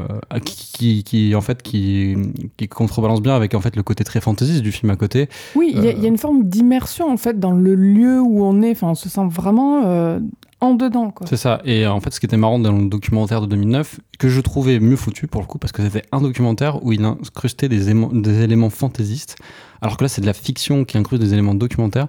Et si ça marche, ça marche. C'est moins beau, en fait, moins, moins puissant que ce qu'il avait réussi à faire dans le documentaire. Bah, J'en viens justement par rapport à ce que j'ai moins aimé dans le livre des solutions. euh, je, je trouve le scénario un peu léger. Quand je dis un peu léger, je veux pas dire, parler en matière d'écriture, mais en matière de procédé. Concrètement, pour moi, la manière dont est euh, faite le livre des solutions euh, est trop répétitive pour que je puisse sincèrement apprécier le film. En fait, il y a Pierre Ninet, donc, qui est un réalisateur euh, qui est bipolaire, c'est jamais vraiment dit, euh, mais c'est assumé. Ouais, on comprend déjà qu'il prend des médicaments, euh, Voilà. Julie, au début du film, et après. mais la euh, maladie est jamais, le nom de la maladie Non. est jamais prononcé en tant que tel, mais on s'en doute. bon, on sent que, en fait, il est pudique là-dessus, Gondry, et en même temps, Mm. enfin. Maintenant, on connaît les maladies bipolaires, Bien etc. sûr. Donc, en fait, je pense qu'il laisse aussi le spectateur deviner. Mais... C'est ça. Et donc pour en revenir à la manière dont le scénario est construit, il y a euh, donc Pierre Ninet, euh, donc qui joue Marc, qui on va dire fait une gaffe monstrueuse. euh, mais quand euh, je dis gaffe, il faut être précis sur ce qui se passe, c'est-à-dire il va faire quelque chose qui va énerver ses collaborateurs la plupart du temps, collaborateurs qui lui en veulent ou qui le suivent mais à contre-coeur. Marc est défendu par sa tante et puis il trouve, on va dire, plus ou moins moyen de s'en sortir aidé euh, soit par lui, euh, rarement, soit la plupart du temps par ses collaborateurs, et rebelote. Et en fait, pour moi, c'est un film de situation qui, répète tout le temps euh, à l'envie ce, procédé-là. Et j'ai pas aimé parce que je trouve qu'on n'arrive pas à sortir de ça. C'est trop, c'est trop plat, en fait. C'est-à-dire, après, ça tient parce que, encore une fois, Pierre Ninet est pas mauvais, mais, mais je trouve ça plat comme, euh, comme façon de faire. Je, je m'attendais à plus déjà à ce niveau. Après, il y a d'autres problèmes sur lesquels je reviendrai un peu plus tard. Mais là, rien qu'en matière de, de scénario, ça m'a pas du tout convaincu. Ah, je te suis euh, sur le scénario, Julie. Euh, en fait, ce qui est marrant dans le film, c'est marrant, euh, c'est que le film commence un peu déjà bizarrement, je trouve, avec une séquence d'introduction dans une dans un appartement, enfin dans un immeuble parisien où on comprend que c'est le l'endroit où est située une boîte de production. Oui, en fait, c'est le réalisateur face quelque part à ce qui peut être considéré comme ses tortionnaires, donc les producteurs euh, des agences, des communicants, enfin peu importe, mais tout ça réuni. En gros, des bureaucrates qui comprennent pas son lui artiste. C'est ça. Et en fait, euh, euh, le film il est en train d'être terminé, le montage est pas fini. Ils ont vu une partie du film, ils trouvent que c'est pas bien, et en fait, ils, ils fuient avec avec euh, quelques-uns de ses collaborateurs et l'ordi avec euh, le disque dur qui est euh, dans, le film est à l'intérieur. Qui contient les rushs du film parce qu'il n'est pas monté et c'est tout le sujet du livre des solutions. Exactement. Et en fait, cette séquence, bah, elle est un peu bizarre parce que j'ai l'impression qu'elle elle est en décalage avec le reste de la, du film parce qu'il y a une sorte de, mise en scène un peu euh, hâtive et tout, alors que le film est moins euh, là-dessus. Euh, et, donc, du coup, je trouve que en termes de mise en scène, ça a un peu du mal à démarrer. Ensuite, après, on est dans les Seven, là, c'est un peu mieux qu'il est calé, on découvre un peu plus les personnages. après, je comprends, l'introduction, c'était l'idée de mettre au cœur de l'action, mais voilà, bon, pour moi, ça n'a pas forcément pris. Et ensuite, après, ouais, on découvre les personnages. Et là, en fait, y a une, on, on, comprend que le personnage de Niné Marc euh, effectivement, euh, oui, il, il fuit ses, producteurs, mais lui aussi, il a un problème. Bien sûr, il fuit aussi ses responsabilités. Complètement. Bah, en fait, il, le montage du film, il le, il le gère pas. En fait, c'est mhm. Blanche Gardin et, ses autres collaborateurs qui, enfin, le personnage de Blanche Gardin et ses autres collaborateurs qui, qui, qui gèrent. Et en fait, oui, effectivement, le, une fois que le, décorum est mis en place, on découvre la folie, entre guillemets, enfin, les problèmes psychologiques de, de Niné et les gags qui sont créés autour parce que les premiers gags sont assez marrants, etc. Mhm. En fait, il est un peu toxique au début il n'est pas non plus euh, super euh, toxique, voilà. Alors, et c'est pire en pire, quoi. Voilà, c'est ça. Au début, pas tant que ça, mais, du fait qu'il jette, enfin, c'est ce qu'on suppose, parce que c'est ce que le film montre. Bah, ça empire au fur et à mesure, donc c'est normal. C'est ça, du fait qu'il se débarrasse de son traitement, euh, effectivement, il y a une situation qui s'aggrave. Et j'en viens juste là à ce qui m'a le plus déplu pour moi dans le film, c'est que euh, je trouve que le livre des solutions, c'est délicat ce que je veux dire, mais il y a quelque chose de malhonnête, en fait, à mon niveau dans, dans ce film-là. C'est que j'ai du mal avec les histoires, et là je sors du cadre du cinéma, qui confondent et sciemment, c'est-à-dire qu'elles font exprès quelque part de confondre. Après, c'est peut-être inconscient ou conscient, j'en sais rien, c'est pas mon problème. Mais en fait, le problème du livre des solutions, c'est que j'ai l'impression que ce film confond le fait euh, d'avoir un personnage qui est atteint par un trouble psychique, en l'occurrence la bipolarité, avec le fait d'être euh, un imbécile, euh, voire un tortionnaire, voire tout simplement un connard, en fait, pardon de le dire vulgairement, mais il y a de ça, quoi. Et du coup, par rapport, c'est un peu délicat parce que là, je, je, parle au final plus de morale que de cinéma, mais c'est. Je trouve que c'est compliqué de montrer quelqu'un qui est malade et de faire comme si ce qu'il faisait qui était pas normal, c'était uniquement en lien avec sa maladie potentielle et pas avec son caractère. Ça me dérange parce qu'il y a des personnes qui sont atteintes euh, de bipolarité, de schizophrénie ou qui sont en dépression ou peu importe ce qu'on pense, qui sont pas forcément euh, des imbéciles et euh, qui se comportent de manière complètement euh, archaïque avec leurs collègues, leurs collaborateurs. Et je trouve que ce film-là, non seulement il adresse pas ce problème, mais en plus, il en fait un gag, sauf que voir un homme qui casse des objets et qui menace en fait de frapper une femme, moi je peux pas rigoler de ça. Je, c'est mes limites. C'est un peu là où la limite du film, effectivement, Julie. Euh, après, bon, euh, sur le principe de la maladie qui est mal montré, on va dire, euh, comme tu disais un peu, parce que c'est pas que ça la bipolarité, effectivement. Bon, le, le fait que le film soit autobiographique et que c'est. Enfin, compréhensible, euh, on, on- sans même avoir lu autour, on, on comprend. hein. Euh, pour le coup, je trouve que bah, c'est pas non plus en mode il se dit c'est comme ça la bipolarité, il, il parle quand même de lui-même. Donc euh, oui, c'est pour ça que je disais, pardon Morgane, que c'est délicat à dire Mhm. parce que en même temps, je ne suis pas concernée par la bipolarité. Enfin, je ne crois pas jusqu'à présent. Mais du coup, c'est dé- délicat, je trouve, à mon niveau de dire ça, sachant que c'est un vécu autobiographique. Et bon, euh, qui suis-je pour remettre un vécu autobiographique en cause? Mais c'est des questions qui se posent. Oui, c'est ça. Mais je veux dire que le film, c'est pas euh, une vérité générale sur la bipolarité. C'est pas un film sur la bipolarité. C'est un film sur un, réalisateur à un moment donné de sa vie qui est bipolaire et qui a un comportement euh, toxique et, négatif. Après, là où, tu, où je te rejoins complètement, c'est que effectivement, au bout d'un moment, le film. Alors, je sais pas si lui-même en a conscience. est-ce qu'il a vraiment posé des euh, aux gens qui l'entouraient à ce moment-là, dans, dans sa, euh, quand il a Dans pété un câble, etc. ouais. Mm. Euh, en fait, le film est trop de son point de vue et. euh, Tu veux dire trop du point de vue de Gondry et ça manque du recul, de recul en fait. euh, ça reste quand même le. Alors certes, le personnage de Frankie, euh, voilà, qui joue son assistante, elle, c'est celle qui se casse en premier de, de la maison dans les Cévennes, Mhm.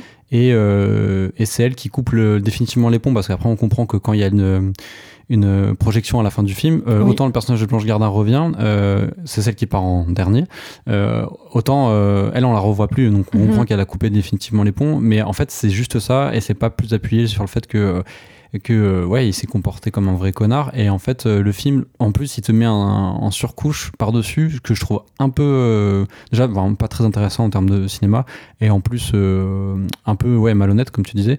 Euh, l'histoire d'amour avec le personnage de Camille comment elle s'appelle Rutherford. oui je sais plus son personnage elle avait un nom un peu spécial de mémoire. Effect- effectivement, et, en fait, euh, voilà, il y a une relation amoureuse avec elle qui, elle aussi, est un peu bizarre. Mais sauf qu'elle, elle, enfin, j'ai pas l'impression qu'elle soit bipolaire, mais on a l'impression que du coup, oui, ils s'accordent parce que tous les deux, tu comprends, ils sont bizarres, alors Oui. que lui, il a un vrai problème euh, Et psychiatrique. puis, hein. euh, je suis désolée, je vais faire un petit peu ma donneuse de leçons, mais euh, son personnage, je le trouve un peu hallucinant en matière d'écriture. Enfin, ça se voit que ça a été écrit par un homme, Ah pardon, je, mais je comprends. hein. elle vient, elle est censée être en couple, et en fait, le personnage donc de Pierre Ninet, Marc, est très pénible, euh, mais elle y réagit quand même positivement. Enfin, on est en 2023, ça n'existe pas. Après, elle dit que c'était une blague, mais euh, Oui, mais enfin, ça, n'est pas cohérent en fait en matière d'écriture de femme. Pardon Morgane, mais si une femme te dit si tu cherches à la draguer, j'ai un copain, ça veut dire qu'elle ne veut pas de toi. Ça veut pas dire qu'elle t'a menti pour en fait se mettre en couple avec toi. Ça n'existe pas. ah oui, effectivement, il y a un contre-coup à ce moment-là, alors qu'avant, ils s'étaient C'est- rapprochés et tu demandes. ça euh, n'existe pas comme type de femme. C'est une femme écrite par quelqu'un qui est un homme. Effectivement, après, peut-être que. euh, en fait, elle avait un mec et qu'en fait, euh, enfin, l'écriture ne nous explique pas assez qu'ils se sont quittés, mais c'est vraiment mal foutu. euh. Bien sûr, mais en- encore une fois, quand une femme dit à un homme euh, Je suis pas disponible, j'ai un copain, quand bien même c'était pas vrai, si elle le dit, c'est que l'homme l'importune. Bah. Sauf que là, le film, il en fait quelque chose de. En fait, il est un peu fragile et en fait, elle est gentille, donc elle admet qu'elle lui a menti, elle va avec lui. Encore une fois, ça n'existe pas. Une femme qui fait ça, c'est parce qu'elle est importunée. C'est pas parce que elle trouve le mec mignon et ensuite elle va chez lui. Parce qu'il faut quand même voir le personnage dans son ensemble. C'est-à-dire que le personnage euh, donc euh, incarné par Camille Rutherford, euh, non seulement elle lui dit ça comme pour s'en débarrasser, mais en plus, elle va chez lui, elle décide de s'occuper de lui, elle décide de lui faire le ménage, elle décide de regarder des films avec lui, enfin bref, elle prend soin de lui. Il n'y a aucune raison pour qu'elle ait ce comportement-là avec lui. Ouais, mais en fait, je trouve. Enfin, c'est ça qui est marrant, tu le dis, c'est censé être mignon, mais en fait, à ce moment-là, je me dis, ouais, c'est pas mignon. En gros, Moi, je, elle- je trouve ça vraiment rétrograde. en gros ça y est, elle se tape le, le rôle de service qu'elle doit gérer, c'est le patriarcat, et la- elle, elle joue le rôle de la mère, quoi. Enfin, c'est- Voilà, c'est ça. Elle, joue le, le- le- le rôle de la mère copine et euh, le film montre ça comme que- quelque chose de mignon, alors qu'on a eu un réalisateur qui a passé son temps à être absolument odieux et infect avec son équipe. Ça s'est dégradé jusqu'à, encore une fois, casser des objets devant quelqu'un. Et, euh, et ça aussi, le, film n'en parle pas. C'est-à-dire que, alors, le, un film fait les choix qu'il veut. Mais quand même, dans le livre des solutions, tu l'as dit, quand Frankie ne va pas ensuite à la projection finale du, du dit film, en fait, euh, c'est- quelque chose d'implicite parce qu'on ne la voit pas, et ceux qui ont été attentifs, attentifs euh, pardon, au film le remarquent, mais ce n'est pas du tout questionné ou commenté ou quoi que ce soit. C'est-à-dire c'est montré sans être euh, explicite, juste on le voit parce qu'on a bien suivi le film. Mais du coup, on ne peut qu'en déduire que c'est montré comme si euh, Gondry nous disait Ah bah c'est la vie, il y a des gens qui vont et qui s'en vont. C'est un peu ce qu'il ce qui veut dire, oui, je pense. Je pense, sauf que c'est pas ça en fait la vie. Le- Je veux dire, elle ne vient pas parce que le réalisateur euh, est, est quelqu'un d'éminemment compliqué à gérer et c'est un euphémisme. C'est pas parce que c'est la vie, c'est parce que il, il est affreux. Oui, puis Enfin- il, a, il a eu un impact sur sa, elle-même, sur sa santé mentale, et voilà, elle sûr. veut plus le revoir. C'est pour ça qu'il y a pour moi une forme de, de dissonance dans le livre des solutions. Et je sais pas, c'est peut-être parce que tu l'as dit, Morgan, peut-être que Gondry euh, est trop impliqué d'un point de vue autobiographique dans à son mon avis, projet. il aurait peut-être dû faire un scénario, euh, à- enfin pas tout seul, je sais pas, d'ailleurs je sais pas s'il y a d'autres- plusieurs scénaristes, mais, Je ne sais pas. mais voilà, j'ai l'impression qu'il, ouais, comme tu dis, il a un manque de recul. ouais. Oui, parce qu'il y a, y a en fait il y a une forme de dissonance dans le film qui je trouve met mal à l'aise. C'est-à-dire que euh, j'ai aucun problème avec le fait de, de rire de tout. On peut rire de tout, mais j'ai du mal à voir comment on peut rire d'un homme qui est violent. Je, ça me dépasse. Je, veux dire que les, gens trouvent ça drôle très bien, mais je, parle juste de moi à mon niveau. J'ai du mal à trouver ça drôle en fait. C'est-à-dire que quand j'ai vu Pierre Ninet tout bon qu'il est et euh, il y, a, des séquences très originales, il y en a qui sont très belles. hein. Je veux dire, c'est pas un film qui est à jeter euh, du début jusqu'à la fin, c'est pas ce que je dis. Mais euh, moi, en le voyant faire et euh, dans ce scénario-là, j'ai vraiment eu l'impression d'être euh, au cirque Pinder et d'avoir un clown qui est pas drôle et qui éventuellement se met à tirer sur un spectateur et on est tous censés trouver ça drôle pour grossir le trait. Alors que c'est pas drôle. Non, je suis d'accord. Après, sur certains gags, ça fonctionne, même surtout au début, en fait. notamment la, séquence où il, organise un, un enregistrement de musique alors qu'il n'a pas du tout de composition et il l'enregistre Voilà. sur le moment. Je trouve ça assez inventif. Oui, elle est, pour moi, c'est une des meilleures séquences Voilà. du livre des solutions. Il y a quelques idées qui sont bonnes, notamment euh, aussi des passages en animation, etc. Là, on est plus dans le Gondry style, on va dire. Mm, mm. Et, et là, c'est ça coule de source, quoi. Mais c'est vrai que la deuxième partie, surtout une fois que tout le monde commence à partir, euh, là, tu sens que ouais, bon, bah, le film il patauge. euh, Il y a une histoire avec son producteur qui revient, qui essaie de le tuer. En fait, c'est peut-être un rêve. hein, et c'est pas très intéressant. Et, euh, et là, il y a des problèmes d'écriture. Et je comprends aussi, euh, on, on- il l'a dit hein, quand on est allé voir la séance, euh, que le film à la base, il aurait dû être plus long et qu'en fait, le, il a dû couper plein mal de, de scènes. Donc en fait, oui, il y a des moments où tu te dis ouais, c'est bizarre. Il y a, quand même, et à un moment, il est maire et en fait, ça dure 5 minutes. Et, Voilà. Et ça n'a rien à faire là. et On même comprend le, pas. le gag est pas marrant. Enfin, Voilà, c'est c'est pas très drôle. Pourquoi il est maire? Comment? Euh, Qu'est-ce qu'il en fait? En fait, il n'en fait rien de cette séquence. En revanche, Morgan, je ne pense pas que le livre des solutions aurait été un meilleur film s'il avait été plus long. Ah non, je suis vraiment pas sûr. Et je pense que s'ils ont coupé des parties, c'est que ça aurait été même moins bien. Mais euh, et juste pour, euh, oui, pour euh, peut-être clore sur le sujet, notamment tu parlais de, de montrer un, un salaud. euh, oui, c'est un salaud en soi. Enfin, euh, il se comporte comme un salaud en tout cas. euh, et euh, et qu'il y a un, comment dire, un jugement là-dessus, un recul. Bon, c'est un peu problématique. J'allais parler d'un- d'une série que j'affectionne beaucoup, mais je sais que c'est problématique. C'est la série Louis de Louis. Euh, bon, le le- au-delà de la personne que c'était, on a su ça après la série, donc qui s'était exhibé sexuellement devant des femmes. Euh, dans la série, on- bon, du coup, le fait de savoir ça, on comprend que c'est autobiographique. Euh, le personnage de Louis est très pathétique et euh, il y a des moments où il a des victoires vis-à-vis des femmes et des moments où il se prend des trucs dans la tronche. Et en même temps, c'est fait avec un c'est pareil, c'est masochiste, etc. Mais c'est fait avec tellement. Il y a un côté un peu subversif aussi de- de- dans la certaine séquence. Mais c'est fait avec- parce que en soi, c'est un blanc qui, euh, qui réussit à avoir euh, ce qu'il veut à certains moments parce que c'est un blanc, il a des privilèges, c'est un homme blanc. Même s'il est moche, il arrive à avoir des privilèges sur euh, certaines autres minorités. Mais au moins, dans la série, il y avait un côté. Ouais, en fait, c'est quand même un sale type. hein, et ça, c'était toujours en rappelé. Et, Sauf euh, que, et ça, c'était bien. effectivement, voilà, Morgan, la différence avec le livre des solutions, moi, j'ai aucun problème à ce qu'on montre un salaud et qu'on en rigole. Mais euh, je trouve que Pierre Ninet est beaucoup trop valorisé dans le film. Enfin, je veux dire, le, le- film lui donne tout quelque part. Quand je dis lui donne tout, je parle de lui, mais c'est à son personnage, bien évidemment.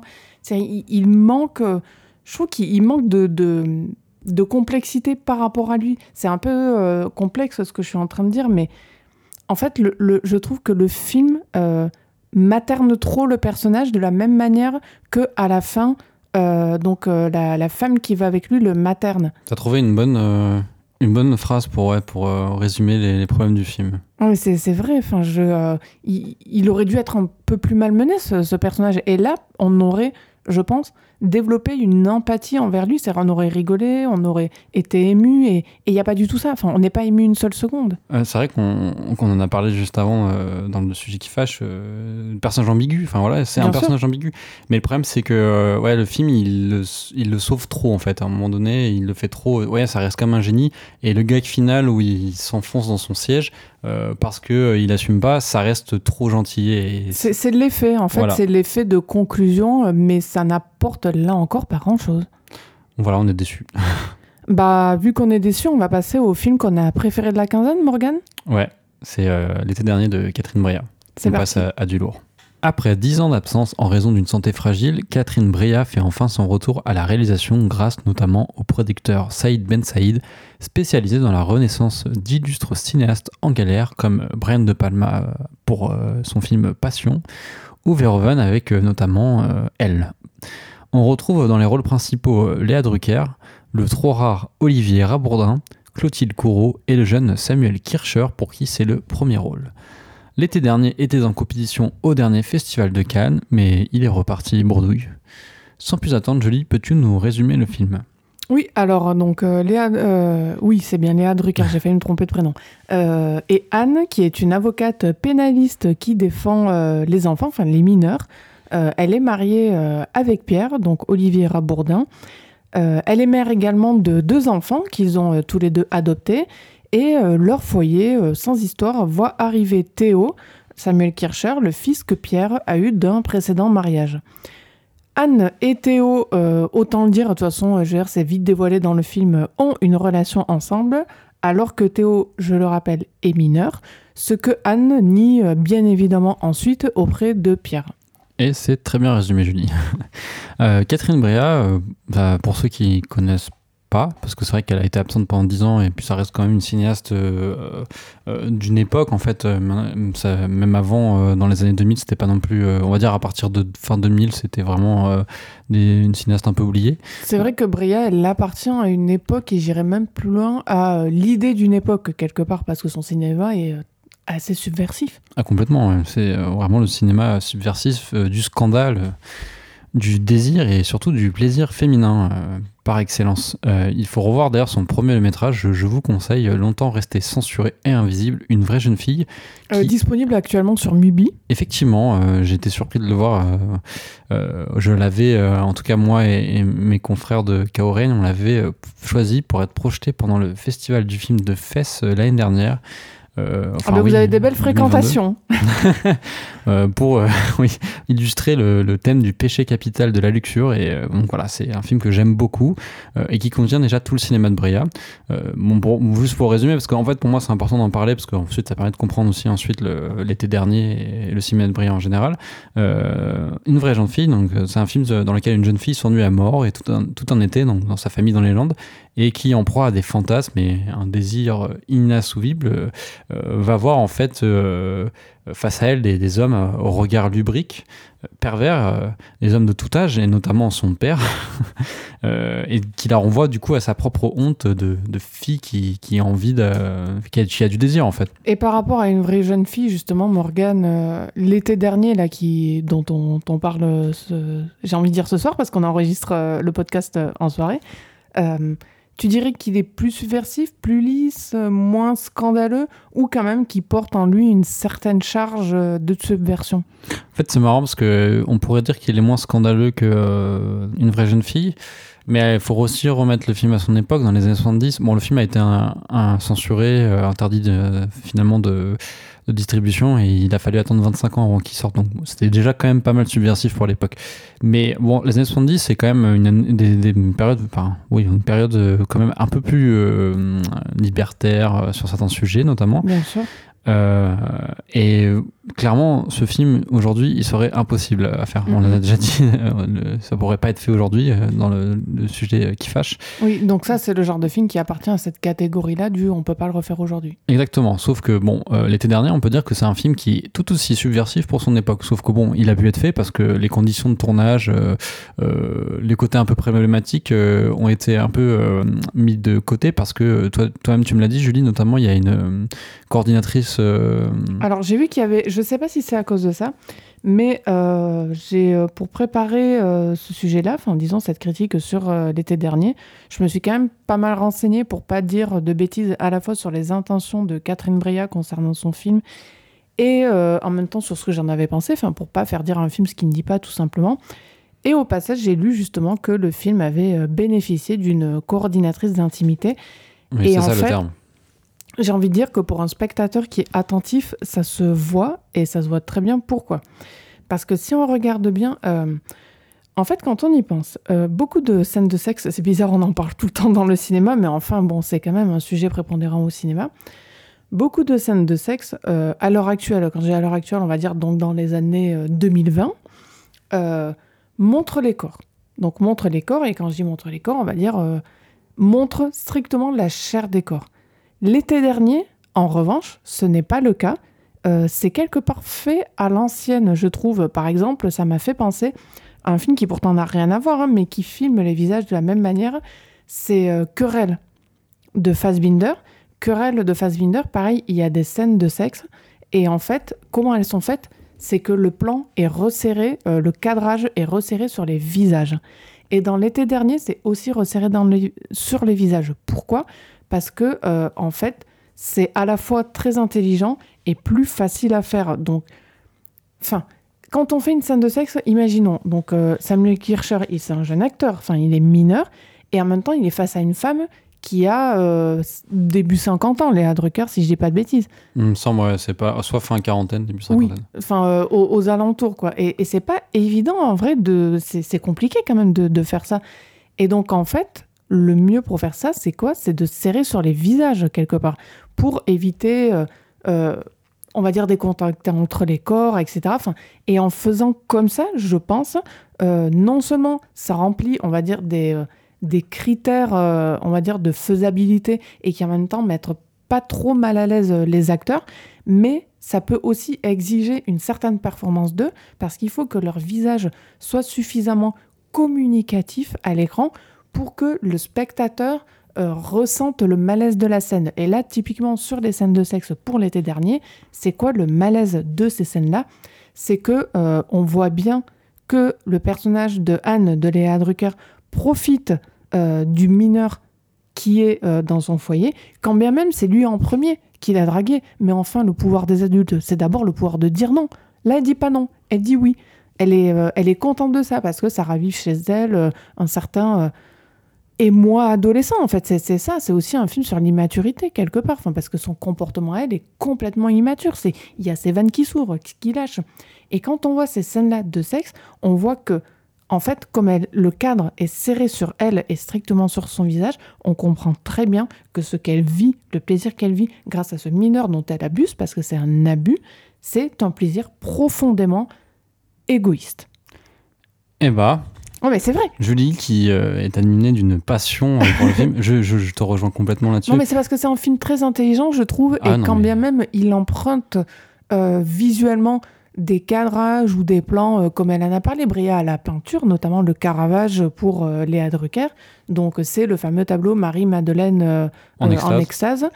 Quand bien même elle emprunte à ça, donc elle invente rien, ce que ça dit est très complexe et Non, très intelligent aussi. Mais et ju- justement, je, je ferais bien de mentionner la grande intelligence du film parce que c'est un film très intelligent dans sa mise en scène, euh, des corps, des, des, des visages, euh, des, pulsions, des désirs.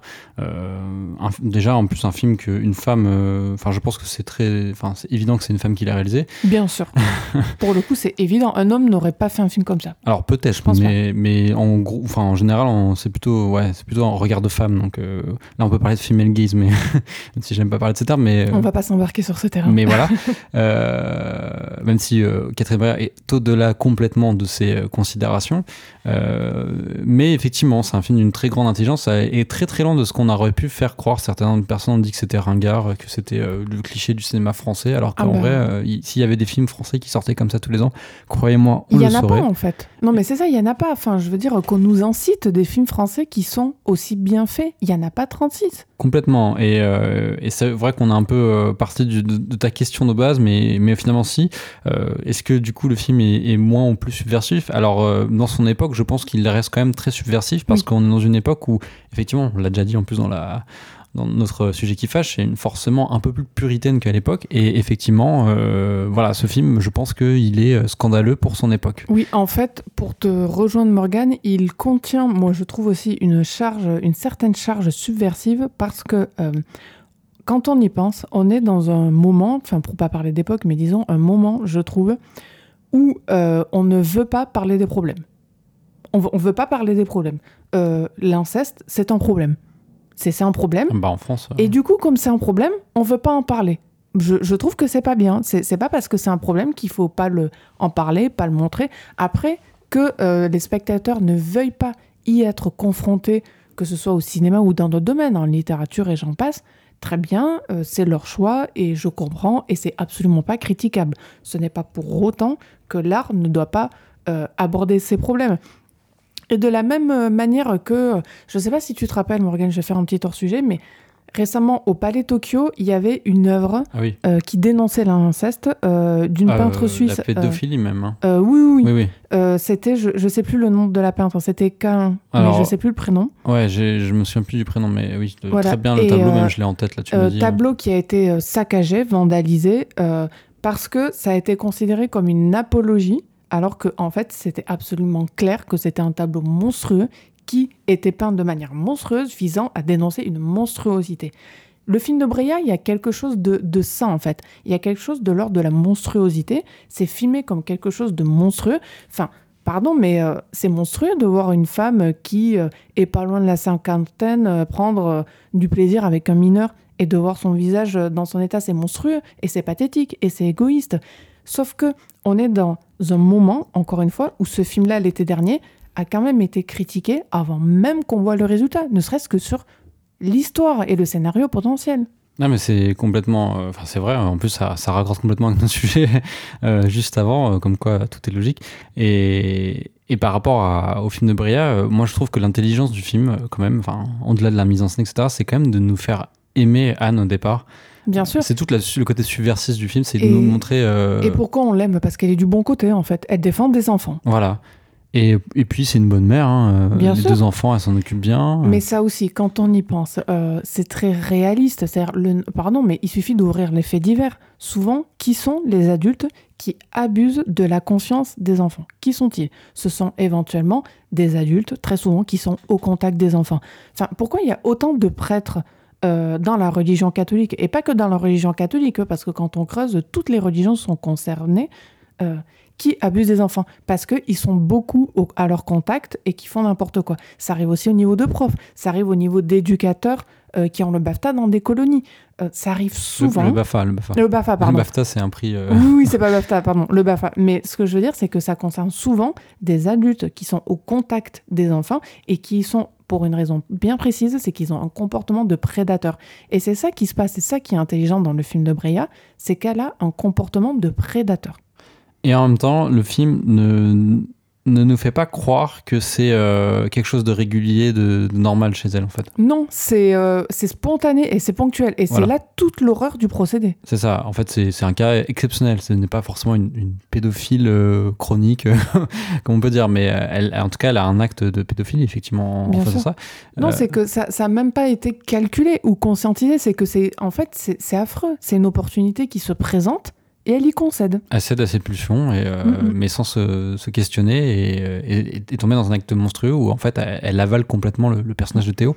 Et euh, effectivement, ce qui est marrant, c'est la manière dont elle filme ça. Au début, euh, donc ça va pas très bien entre Anne et Théo parce que Théo est un personnage bon, conflictuel, mais en même temps, on comprend. C'est un adolescent, enfin, c'est pas et, évident et puis pour au-delà lui. de même, euh, son père, il ne l'a pas connu, donc il va chez son père. Enfin, tu sens que voilà, c'est entre guillemets l'ado au problème, mais en vrai avec ses, avec ses raisons. Et, et on sent que Anne, elle, elle essaye vraiment euh, que ça se passe bien. Elle aime son mari aussi, Euh, elle aime sa famille et elle veut que euh, Théo fasse, en fasse partie. Elle Et- aime son mari euh, tout en euh, n'ayant des réserves que Bria montre très bien à l'écran. C'est qu'on sent qu'elle est dans une période, une période, parce qu'on sent que c'est momentané, où elle désire plus vraiment son corps à Le- lui. Et quelque part, à travers son regard, elle ne se désire plus trop elle-même. Le corps de son mari C'est un peu mou, tu vois. C'est c'est, euh, Oui, mais il y a quand même du coït. oui, mais mais c'est mou, c'est c'est c'est de l'habitude.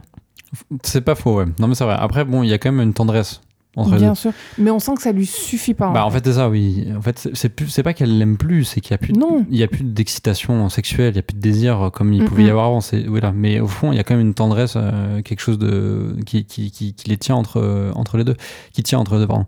Mais euh, mais voilà, en fait, du coup, le- ce qui est marrant, c'est que, enfin, ce qui est marrant, c'est ce qui est, ce qui est assez fort dans la, la mise en scène chez Brea, c'est que elle filme au début les, les gestes de Dan euh, vis-à-vis de Théo comme celle d'un mère et un fils. On peut pas forcément euh, au tout début hein, dire que c'est. euh, Il n'y a pas d'ambiguïté. en fait, on sait parce qu'on a lu le scénario. on- on- Bien sûr. voilà. Mais si on n'avait pas lu le scénario, voilà, il n'y a pas trop d'ambiguïté. Et en fait, au fur et à mesure, c'est vraiment très pervers, très intelligent, euh, très sulfureux euh, et venimeux, enfin vénéneux, pardon.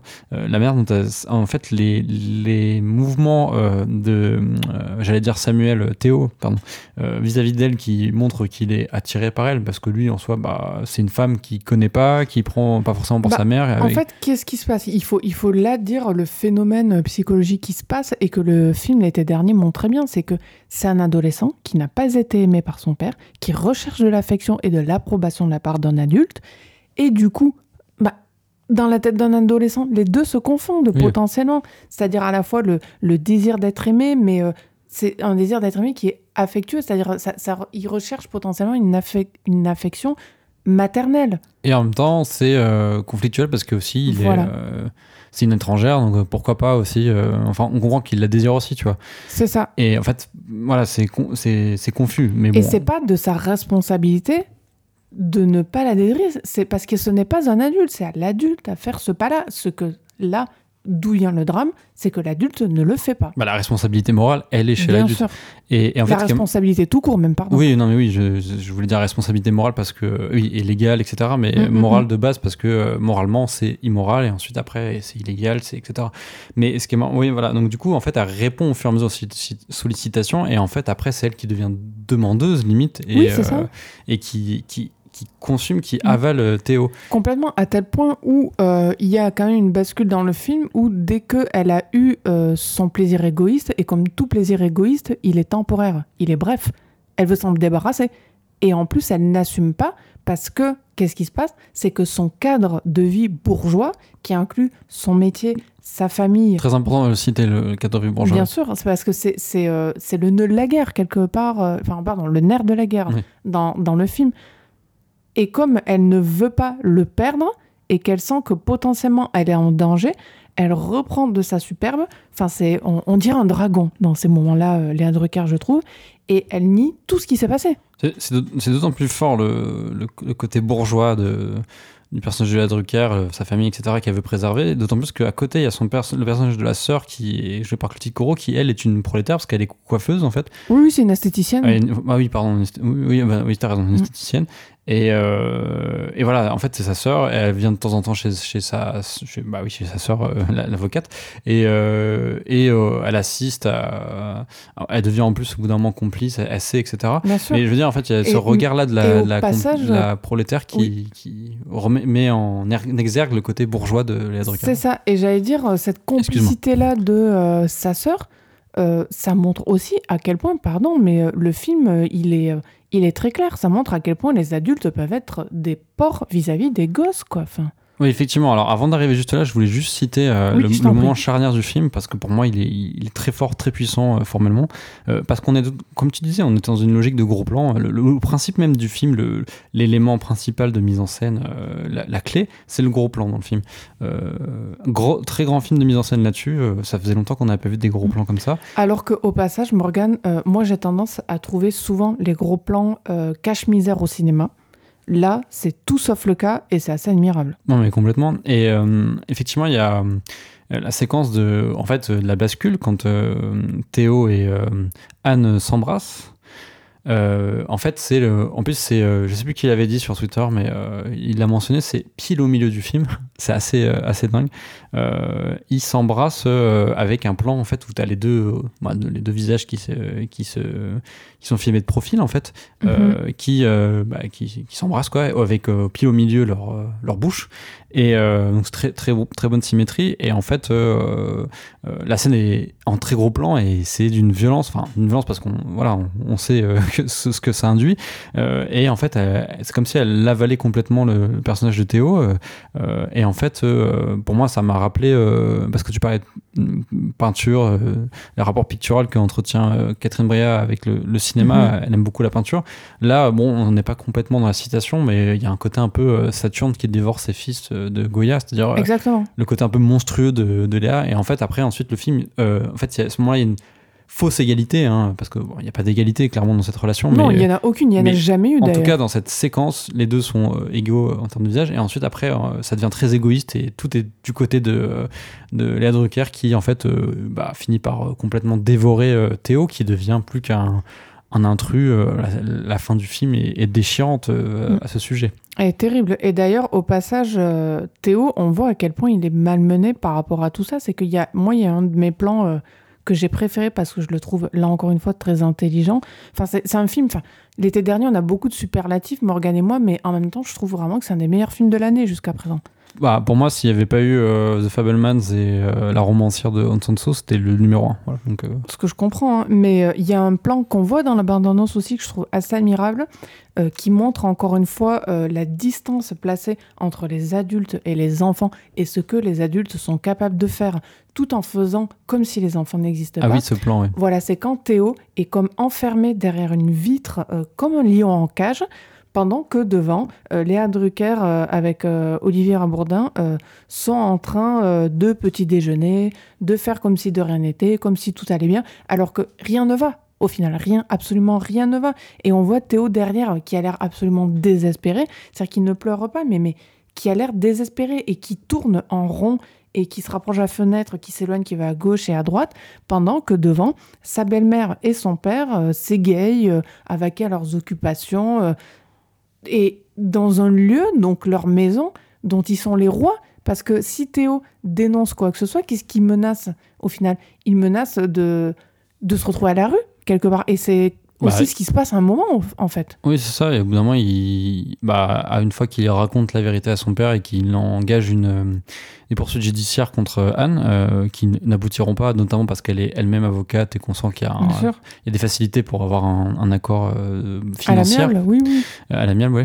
Euh, finalement, il revient et en fait, comme un SDF, bon, elle couche avec la violence de la scène aussi, dans une cabane, je sais pas, un, truc qui est à l'extérieur de la maison en fait. Du coup, il a même plus le droit de rentrer chez, chez eux. Et le père est, et en fait, on se dit que le père qui euh, finalement croit sa femme, en fait, euh, bon, désolé, c'est du spoiler, mais on suppose que vous l'avez vu le film. Euh, le plan final est d'une, enfin, c'est le plus beau plan final de, de l'année avec peut-être le film, le, plan final de de, Fablemans, mais même, mm. même je l'ai trouvé encore plus beau, euh, sur l'alliance, euh, le fait qu'en fait on comprend qu'il est, qu'il sait en fait et qu'il continue, enfin qu'il accepte et qu'il. Oui, qu'il ferme les yeux, littéralement. Pour, pour, protéger sa famille, son couple, le, son confort bourgeois, mm. et en fait euh, il y a ce plan sur l'alliance avec le fondu au noir sur l'alliance qui continue à briller, c'est c'est d'une beauté, d'une noirceur mm. que ouais, bah, la briller is back. Parce que ça, ça, ça montre aussi dans ces milieux-là, donc dans le milieu bourgeois, ce que peut impliquer un mariage. C'est absolument terrible. C'est terrible pour euh, des gens qui euh, n'y appartiennent pas, c'est-à-dire que enfin, le, mariage, ça, va plus loin que euh, le mariage civil ou le mariage religieux. C'est vraiment à la vie, à la mort. C'est tout, tout est potentiellement contre le mariage qui lui submergera le reste. C'est absolument tragique. Voilà, un film tragique. Moi, j'ai envie de dire, bon, bah, si vous l'avez pas vu, euh, quand même, faut, faut le voir, hein, si vous pouvez. Euh, c'est, Désolé d'avoir spoilé, du coup. Oui, mais non, non, vraiment, c'est un excellent film, et enfin, je suis tout simplement très contente à mon niveau qu'il existe. Et pour moi, bah voilà, pour faire un peu euh, les, taglines des critiques, c'était ma palme d'or. On n'a pas tout vu encore, mais euh, c'était ma palme d'or. Je, suis assez, assez triste qu'il ait rien eu, mais bon, c'est comme ça. Bah, dans tous les cas, Morgan, si on fait un topo des. On, en fera un, je pense, une émission spéciale à Caméra des films qu'on a vus euh, en fin d'année. Sûrement qu'on reviendra dessus. Ah, si on fait un top, oui, je pense qu'il est facilement dans le top 10 là. Oui, bien sûr. Et d'ici là, on va parler de quelque chose qui n'a rien à voir et très léger en passant à, euh, au film euh, VOD avec un film sur Prime Video. On va parler de Sentinelle avec Jonathan Cohen et Raphaël Canard. Alors, avant de parler de Sentinelle euh, avec Jonathan Cohen, d'ailleurs, Morgan, je suis désolé, j'ai oublié le nom du réalisateur.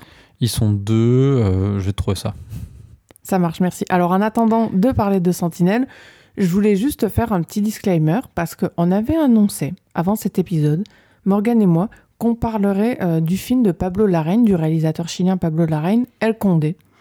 Et pourquoi je fais ce disclaimer? C'est qu'en en fait, j'ai pas envie d'en parler. C'est terrible, c'est très rare que ça m'arrive, mais j'ai pas du tout envie de parler d'El Condé pour la simple et bonne raison que quand, avec Morgan, on a voulu le voir, alors que ce film-là, El Condé, a remporté le prix du scénario, c'est bien ça, à la Mostra de Venise. Exactement.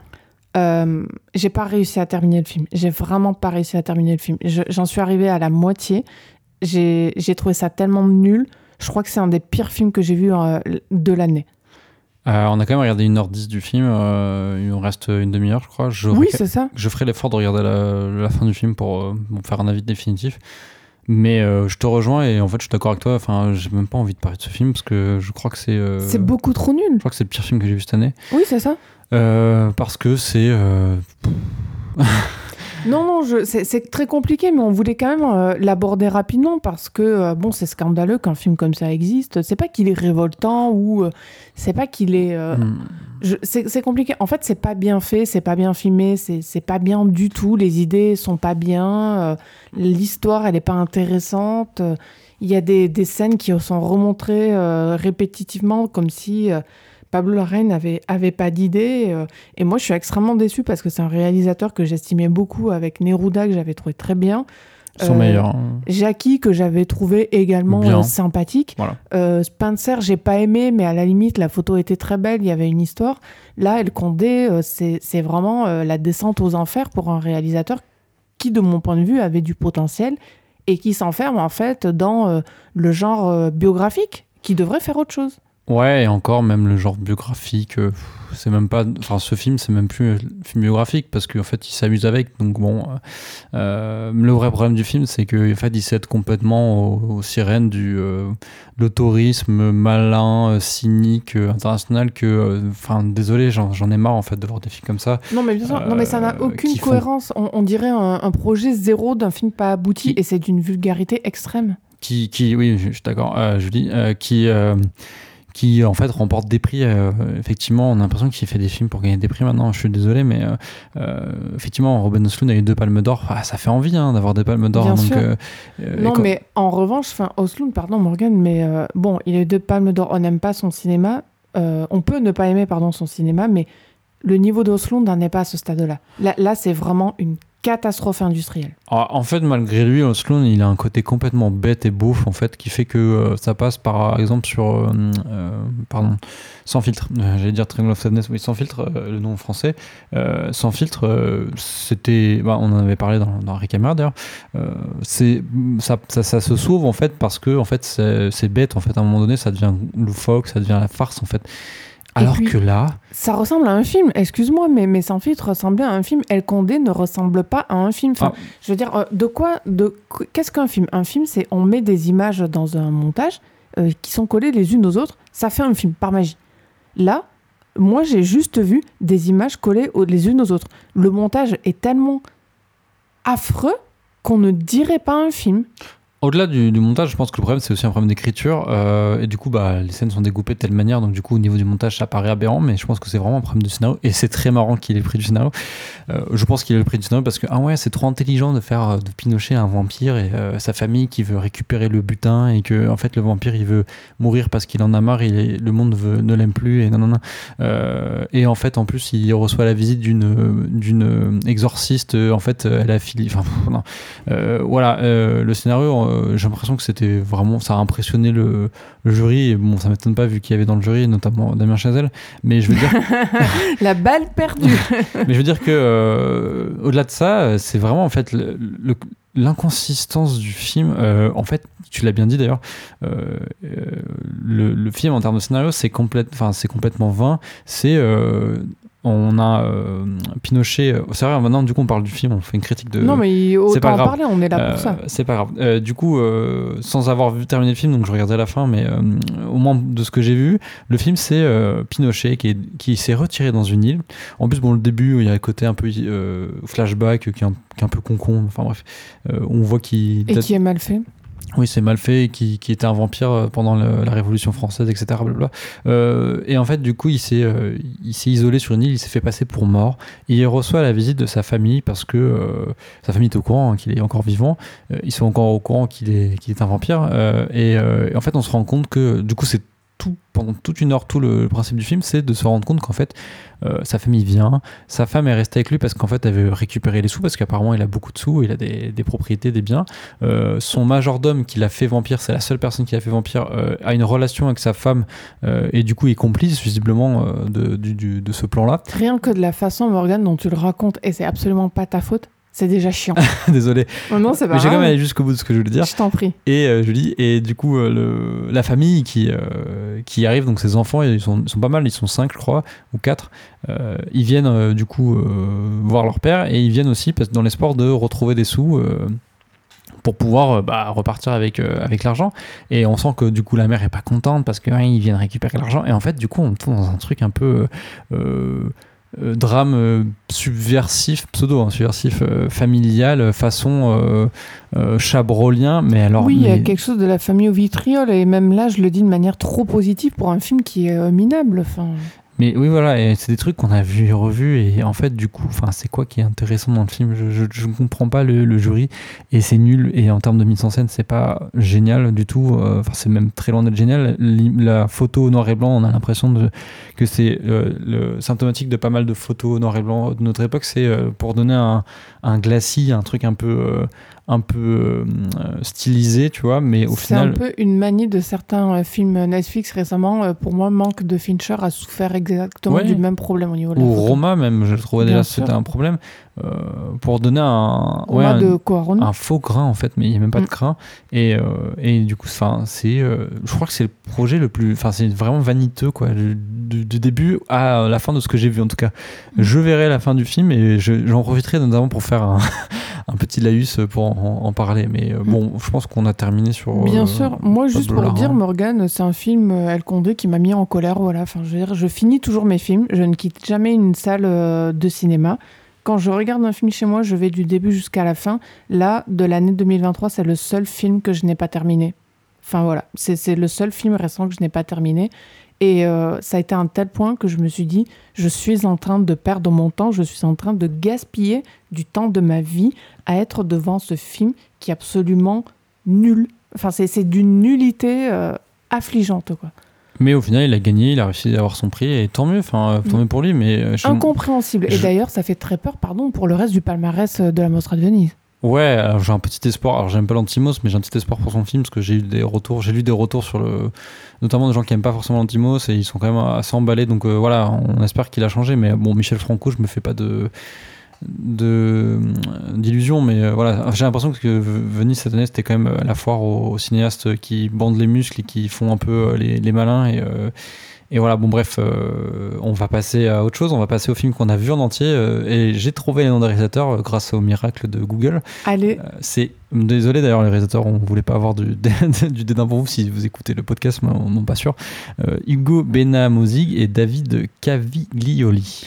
En tout cas, Sentinelle, pour parler du film qui nous occupe euh, là maintenant, est la comédie du moment sur euh, Amazon Prime Video, parce qu'ils disent Prime Video, mais moi j'aime bien rappeler que ça reste Amazon.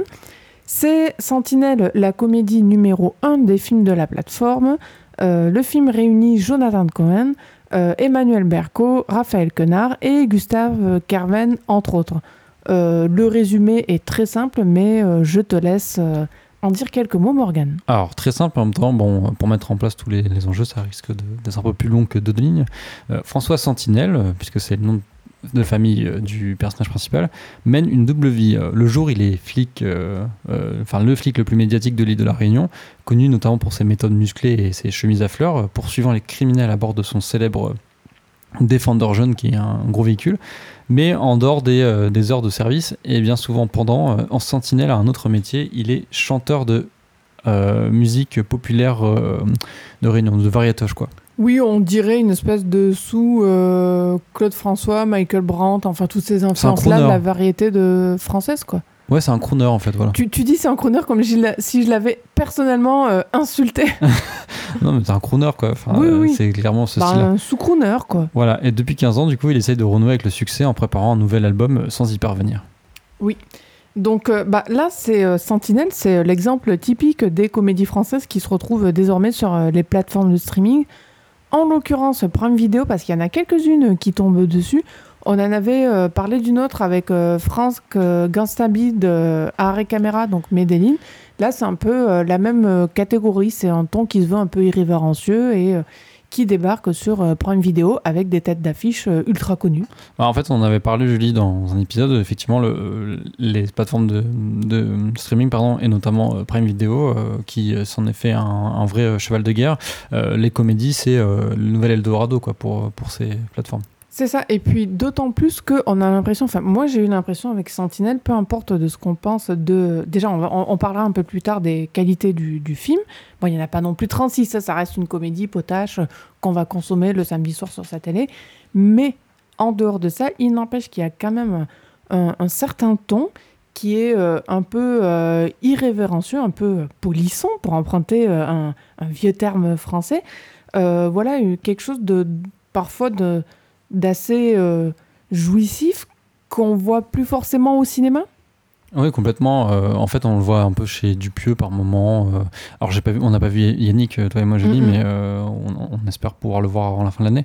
Mais, mais voilà, c'est ces films-là qu'on a un peu perdu de vue, effectivement, parce que maintenant, j'ai l'impression que la comédie française, c'est soit vulgos, mais juste vulgos, ou, euh, ou alors social, par exemple, c'est le papa raciste qui rencontre l'enfant, enfin, le, le- Oui. la famille. Ou alors avec des scènes effectivement très famille, très mariage. Bon là, on est sur un flic totalement pourri. Je sais pas s'il aurait été financé pour le cinéma. Je me demande vraiment vu le vu le sujet. Alors, avec le succès grandissant de Jonathan Cohen, euh, c'est probable. Mais euh, effectivement, bah, comme je disais, c'est l'Eldorado à la fois pour les plateformes, mais aussi pour les comédies françaises. C'est donnant, donnant, donnant, euh, vu que ça marche là-bas. Et effectivement, euh, voilà, c'est euh, l'occasion pour, euh, en tout cas, c'est c'est, c'est, comment dire, c'est les scénaristes aussi et les réalisateurs de pouvoir s'éclater, parce que j'ai l'impression qu'on leur donne un peu les, les, enfin, on les laisse faire ce qu'ils veulent, et notamment. Bien sûr. Il y a des scènes d'ailleurs par rapport à ça, Morgan, dans le film, un peu hardcore. Il faut avoir l'estomac accroché. Bon, il y a des gens qui se font tuer et tout, c'est montré de manière désopilante. Mais euh, il y a une scène avec des cadavres et Jonathan Cohen euh, qui euh, vomit dessus. Bon, c'est trash. hein. Je, je sais pas si on aurait vu ça au cinéma. Quoi. Là, on leur a pour le coup laissé euh, les mains libres, je pense. Ah, complètement. en fait, c'est ça qui est paradoxal, c'est que autant les comédies elles peuvent être racistes ou transphobes, homophobes, etc. notamment les, les comédies de comment dire Tarek, je sais plus le nom entier, le comparse de Philippe Lachaud, Lachaud, euh, ouais. 30 jours max, mais euh, 30 jours max et épouse-moi mon pote surtout.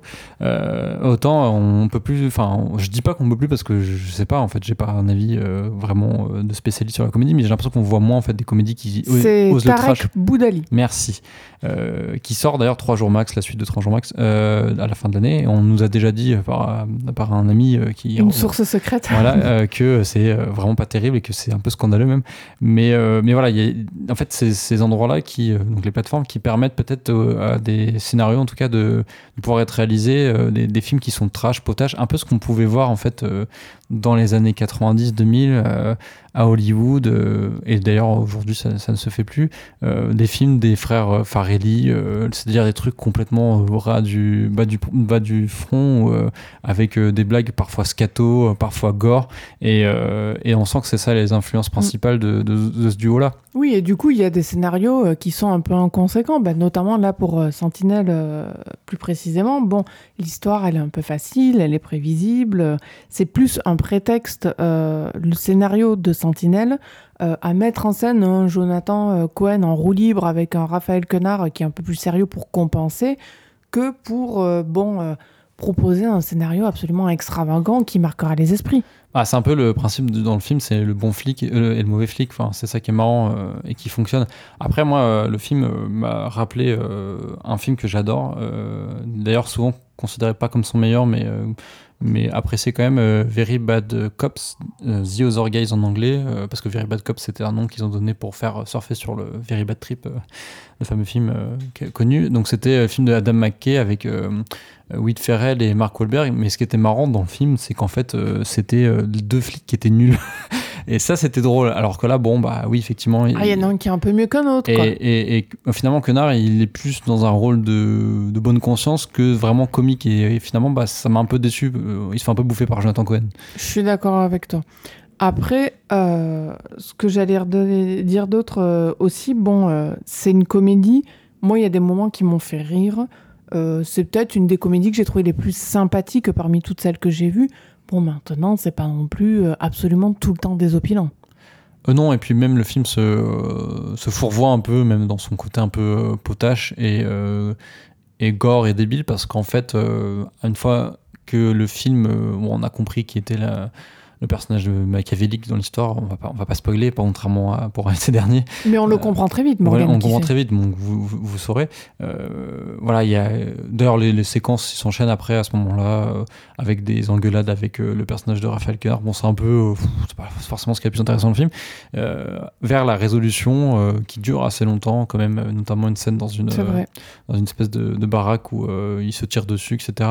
Je trouve ça très décevant par rapport au, au côté un peu bordélique du film en fait euh, et, euh, et sale gosse. Et là, on est vraiment dans un truc. euh, Un truc un peu peut-être trop sérieux par rapport au ton de Sentinelle, euh, de manière globale? Ouais, trop sérieux ou même ma mise en scène, mal. euh, En fait, ils veulent faire un truc un peu ambitieux, j'ai l'impression, euh, et ça fonctionne pas. Un peu ce que ce qu'avaient essayé de faire les, euh, les deux réalisateurs, les frères Boukerma pour euh, L'Inde du requin, où en fait la fin, où ils voulaient faire un peu du, cinéma d'horreur, du, Dents de la mer, pour être un peu plus sérieux, effectivement, plus, plus stylisé. Ça fonctionnait pas. Bah là, pareil, genre, ça manque vraiment de, savoir-faire. Bah, après, ça m'étonne pas. C'est des mecs qui ont fait. euh, euh, j'ai pas vu, mais la série Le Flambeau, qui est la suite de La Flamme, on, on, sent que bon, bah, je crois que c'est leur premier long métrage, sauf si on, dit le contraire, mais voilà, on, sent quand même qu'ils qu'ils- essaient en fait de, de faire des choses, mais après, euh, il y a des moments où euh, ouais, ça manque de mise en scène, ça manque de de- d'image, ça manque de, de gags plus inventifs oui. que Jonathan Cohen qui fait euh, Serge le Mytho, parce que bon, bah, je comprends que les gens ils, ils en ont un peu marre,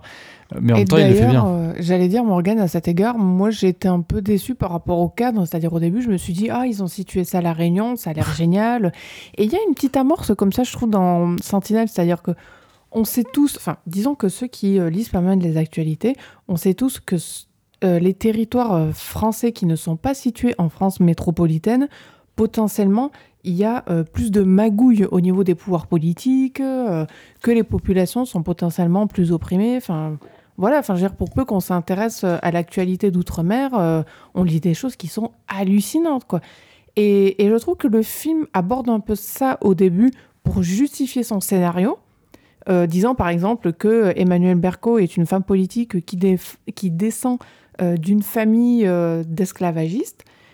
Et on n'en sait rien bien, au ouais. final. Ouais. C'était plutôt bien. En fait, au début, quand j'ai vu ça, je me suis dit, tiens, c'est un film qui va quand même parler de certains problèmes qu'il peut y avoir en Outre-mer de manière frontale, en prenant peut-être des exemples qui sont appuyés, mais au moins en mettant pas la poussière sous le tapis. Et au final, non, ça sert vite fait de, de cadre un peu superficiel, et puis après, on n'y revient pas spécialement dessus. C'est jamais interrogé, en fait. Bah, ce qui aurait été intéressant, par exemple, c'est que à la fin du film, euh, Moi, j'aurais bien aimé qu'elle soit raciste comme le reste de sa famille pour rigoler. Ouais, bah en fait, on, peut le comprendre un peu aussi. Enfin, on, on fera pas, pas le comprendre, mais on, on le sent qu'elle est un peu euh, raciste, mine de rien. Mais, euh, mais en fait, ce qui aurait été marrant, c'est que euh, la fin du film, le, le dé- le- le dénouement qui est quand même assez long, au lieu que ça se passe dans une vieille baraque au milieu de nulle part, ça se passe soit en public, soit dans un Oui. cadre qui rappelle un peu les champs de coton. Soit, enfin, tu vois, il y a un truc un peu intéressant à faire pour aller vraiment au bout du, du côté un peu critique des, des blancs qui sont racistes et qui finalement bah, ils prennent le pouvoir alors qu'ils l'avaient déjà de manière euh, quasiment euh, euh, centenaire voire euh, millénaire dans, certains endroits. D'autant plus que, pardon Morgan, mais le, le début du film fait référence à un groupe terroriste qui apparemment se base sur des écrits qui font euh, des emprunts à des Noirs qui étaient en lutte contre les Blancs. Et au final, le film abandonne tout ça en disant que c'était une légende, que ça n'a rien à faire là. Et donc, euh, encore une fois, toutes ces thématiques qui étaient légèrement abordées, euh, on passe totalement à autre chose. Oui, complètement. En fait, c'est- juste pour poser un cadre, mais ensuite, en fait, il en fait rien du tout. Enfin, ils en font rien du tout, pardon. Et, et voilà, c'est dommage. Après, euh, le truc aussi qui m'a un peu déçu, c'est qu'effectivement, il y a, il y a Ramzi Bedia que j'adore, qui est un très bon acteur. Euh, mais pareil. euh, cabotine un peu, quoi. Bah, il cabotine, et, euh, je soupçonne aussi qu'il est en- dans l'impro total et en fait euh, toutes les scènes qui- où il est là, il, il est pas cadré et, euh, et ce genre d'acteur, enfin très bon, hein, pour, bah, il fait le taf. Hein. Mais c'est dommage parce que son personnage de, producteur de label de musique véreux, euh, on le voit faire le truc avec la manette qui est assez drôle, mais au-delà de ça, il, a- il se passe pas grand-chose. Donc voilà, c'est. En fait, j'ai l'impression qu'il y a. un- truc euh, qui se passe à la fois dans les, plateformes, etc., le fait de, reporter, de remettre en avant la, comédie euh, irrévérencieuse euh, française, qui, est autre chose que dans le pur comédie sociale, pure comédie aussi vulgaire. Euh, mais en même temps, euh, voilà, il- ça passe par un, un manque d'inventivité, comme pour Medellin en fait, Euh, un sûr, manque de savoir-faire C'est les aussi. mêmes problèmes quelque part que les deux films ont Sentinelle et Medellin. Un manque de savoir-faire, ouais, ils, ils vont chercher chez des gens, c'est pratique, des gens qui ont du, qui ont du talent, hein, certainement, mais en fait. euh, Au, qui- au niveau strictement, euh, Morgan, je dirais au niveau des acteurs, pas au niveau des autres métiers qui font des films. Oui, voilà, au niveau des scénaristes et tout, j'ai l'impression qu'on est quand même dans une écriture de très, euh, euh, de très série, en fait, ou des choses comme ça. Donc, euh, ça, ça marche pas forcément sur des longs métrages. Euh, bon, pour le coup, contrairement à Medellin, celui-là, il en fait 1h40, je crois. Medellin, c'était quasiment, enfin, c'était plus de 2 heures même. Donc, c'est un peu plus supportable, alors que Medellin, c'était 2 heures, c'était compliqué passer à la première heure. Je trouve que devant Sentinelle, quand même, on passe un bon moment, mais juste que ça passe pas, ça casse pas, pardon, euh, trois pattes à un canard, quoi. C'est ça. Et puis, euh, s'il vous plaît, Amazon, euh, quand même, l'image, c'est important. Le C'est filtre Ama-. Amazon dégueulasse avec le côté un peu métallique et tout. C'est la Réunion. euh, ok. Moi, au début, j'ai pas compris que c'était la Réunion avant qu'on nous le dise. Euh, franchement, alors en vrai, on va peut-être nous dire que c'était fait exprès. mais euh, pour pas être cliché, mais c'est vraiment horrible. Il y a un truc un peu gris. Et de ce qu'on avait vu des, des bandes annonces, euh, à un moment donné, on est allé voir les, les prochaines sorties d'Amazon. J'ai l'impression que tout ce qui va sortir là prochainement, les comédies euh, un peu goras, euh, gore, enfin, Goras, j'ai inventé un mot. Gore de. On ne retiendra pas ce néologisme. Oui, désolé. Euh, j'ai l'impression que ça va être la même photo et ça fait un peu flipper. Mais ça, voilà, ça on- fait très très peur. Disons que ça, c'est vraiment le point noir pour moi de ces films, Sentinelle euh, en particulier, mais pas que.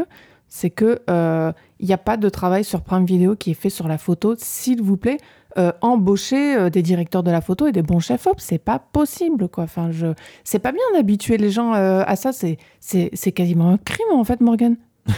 Voilà, quasiment un crime.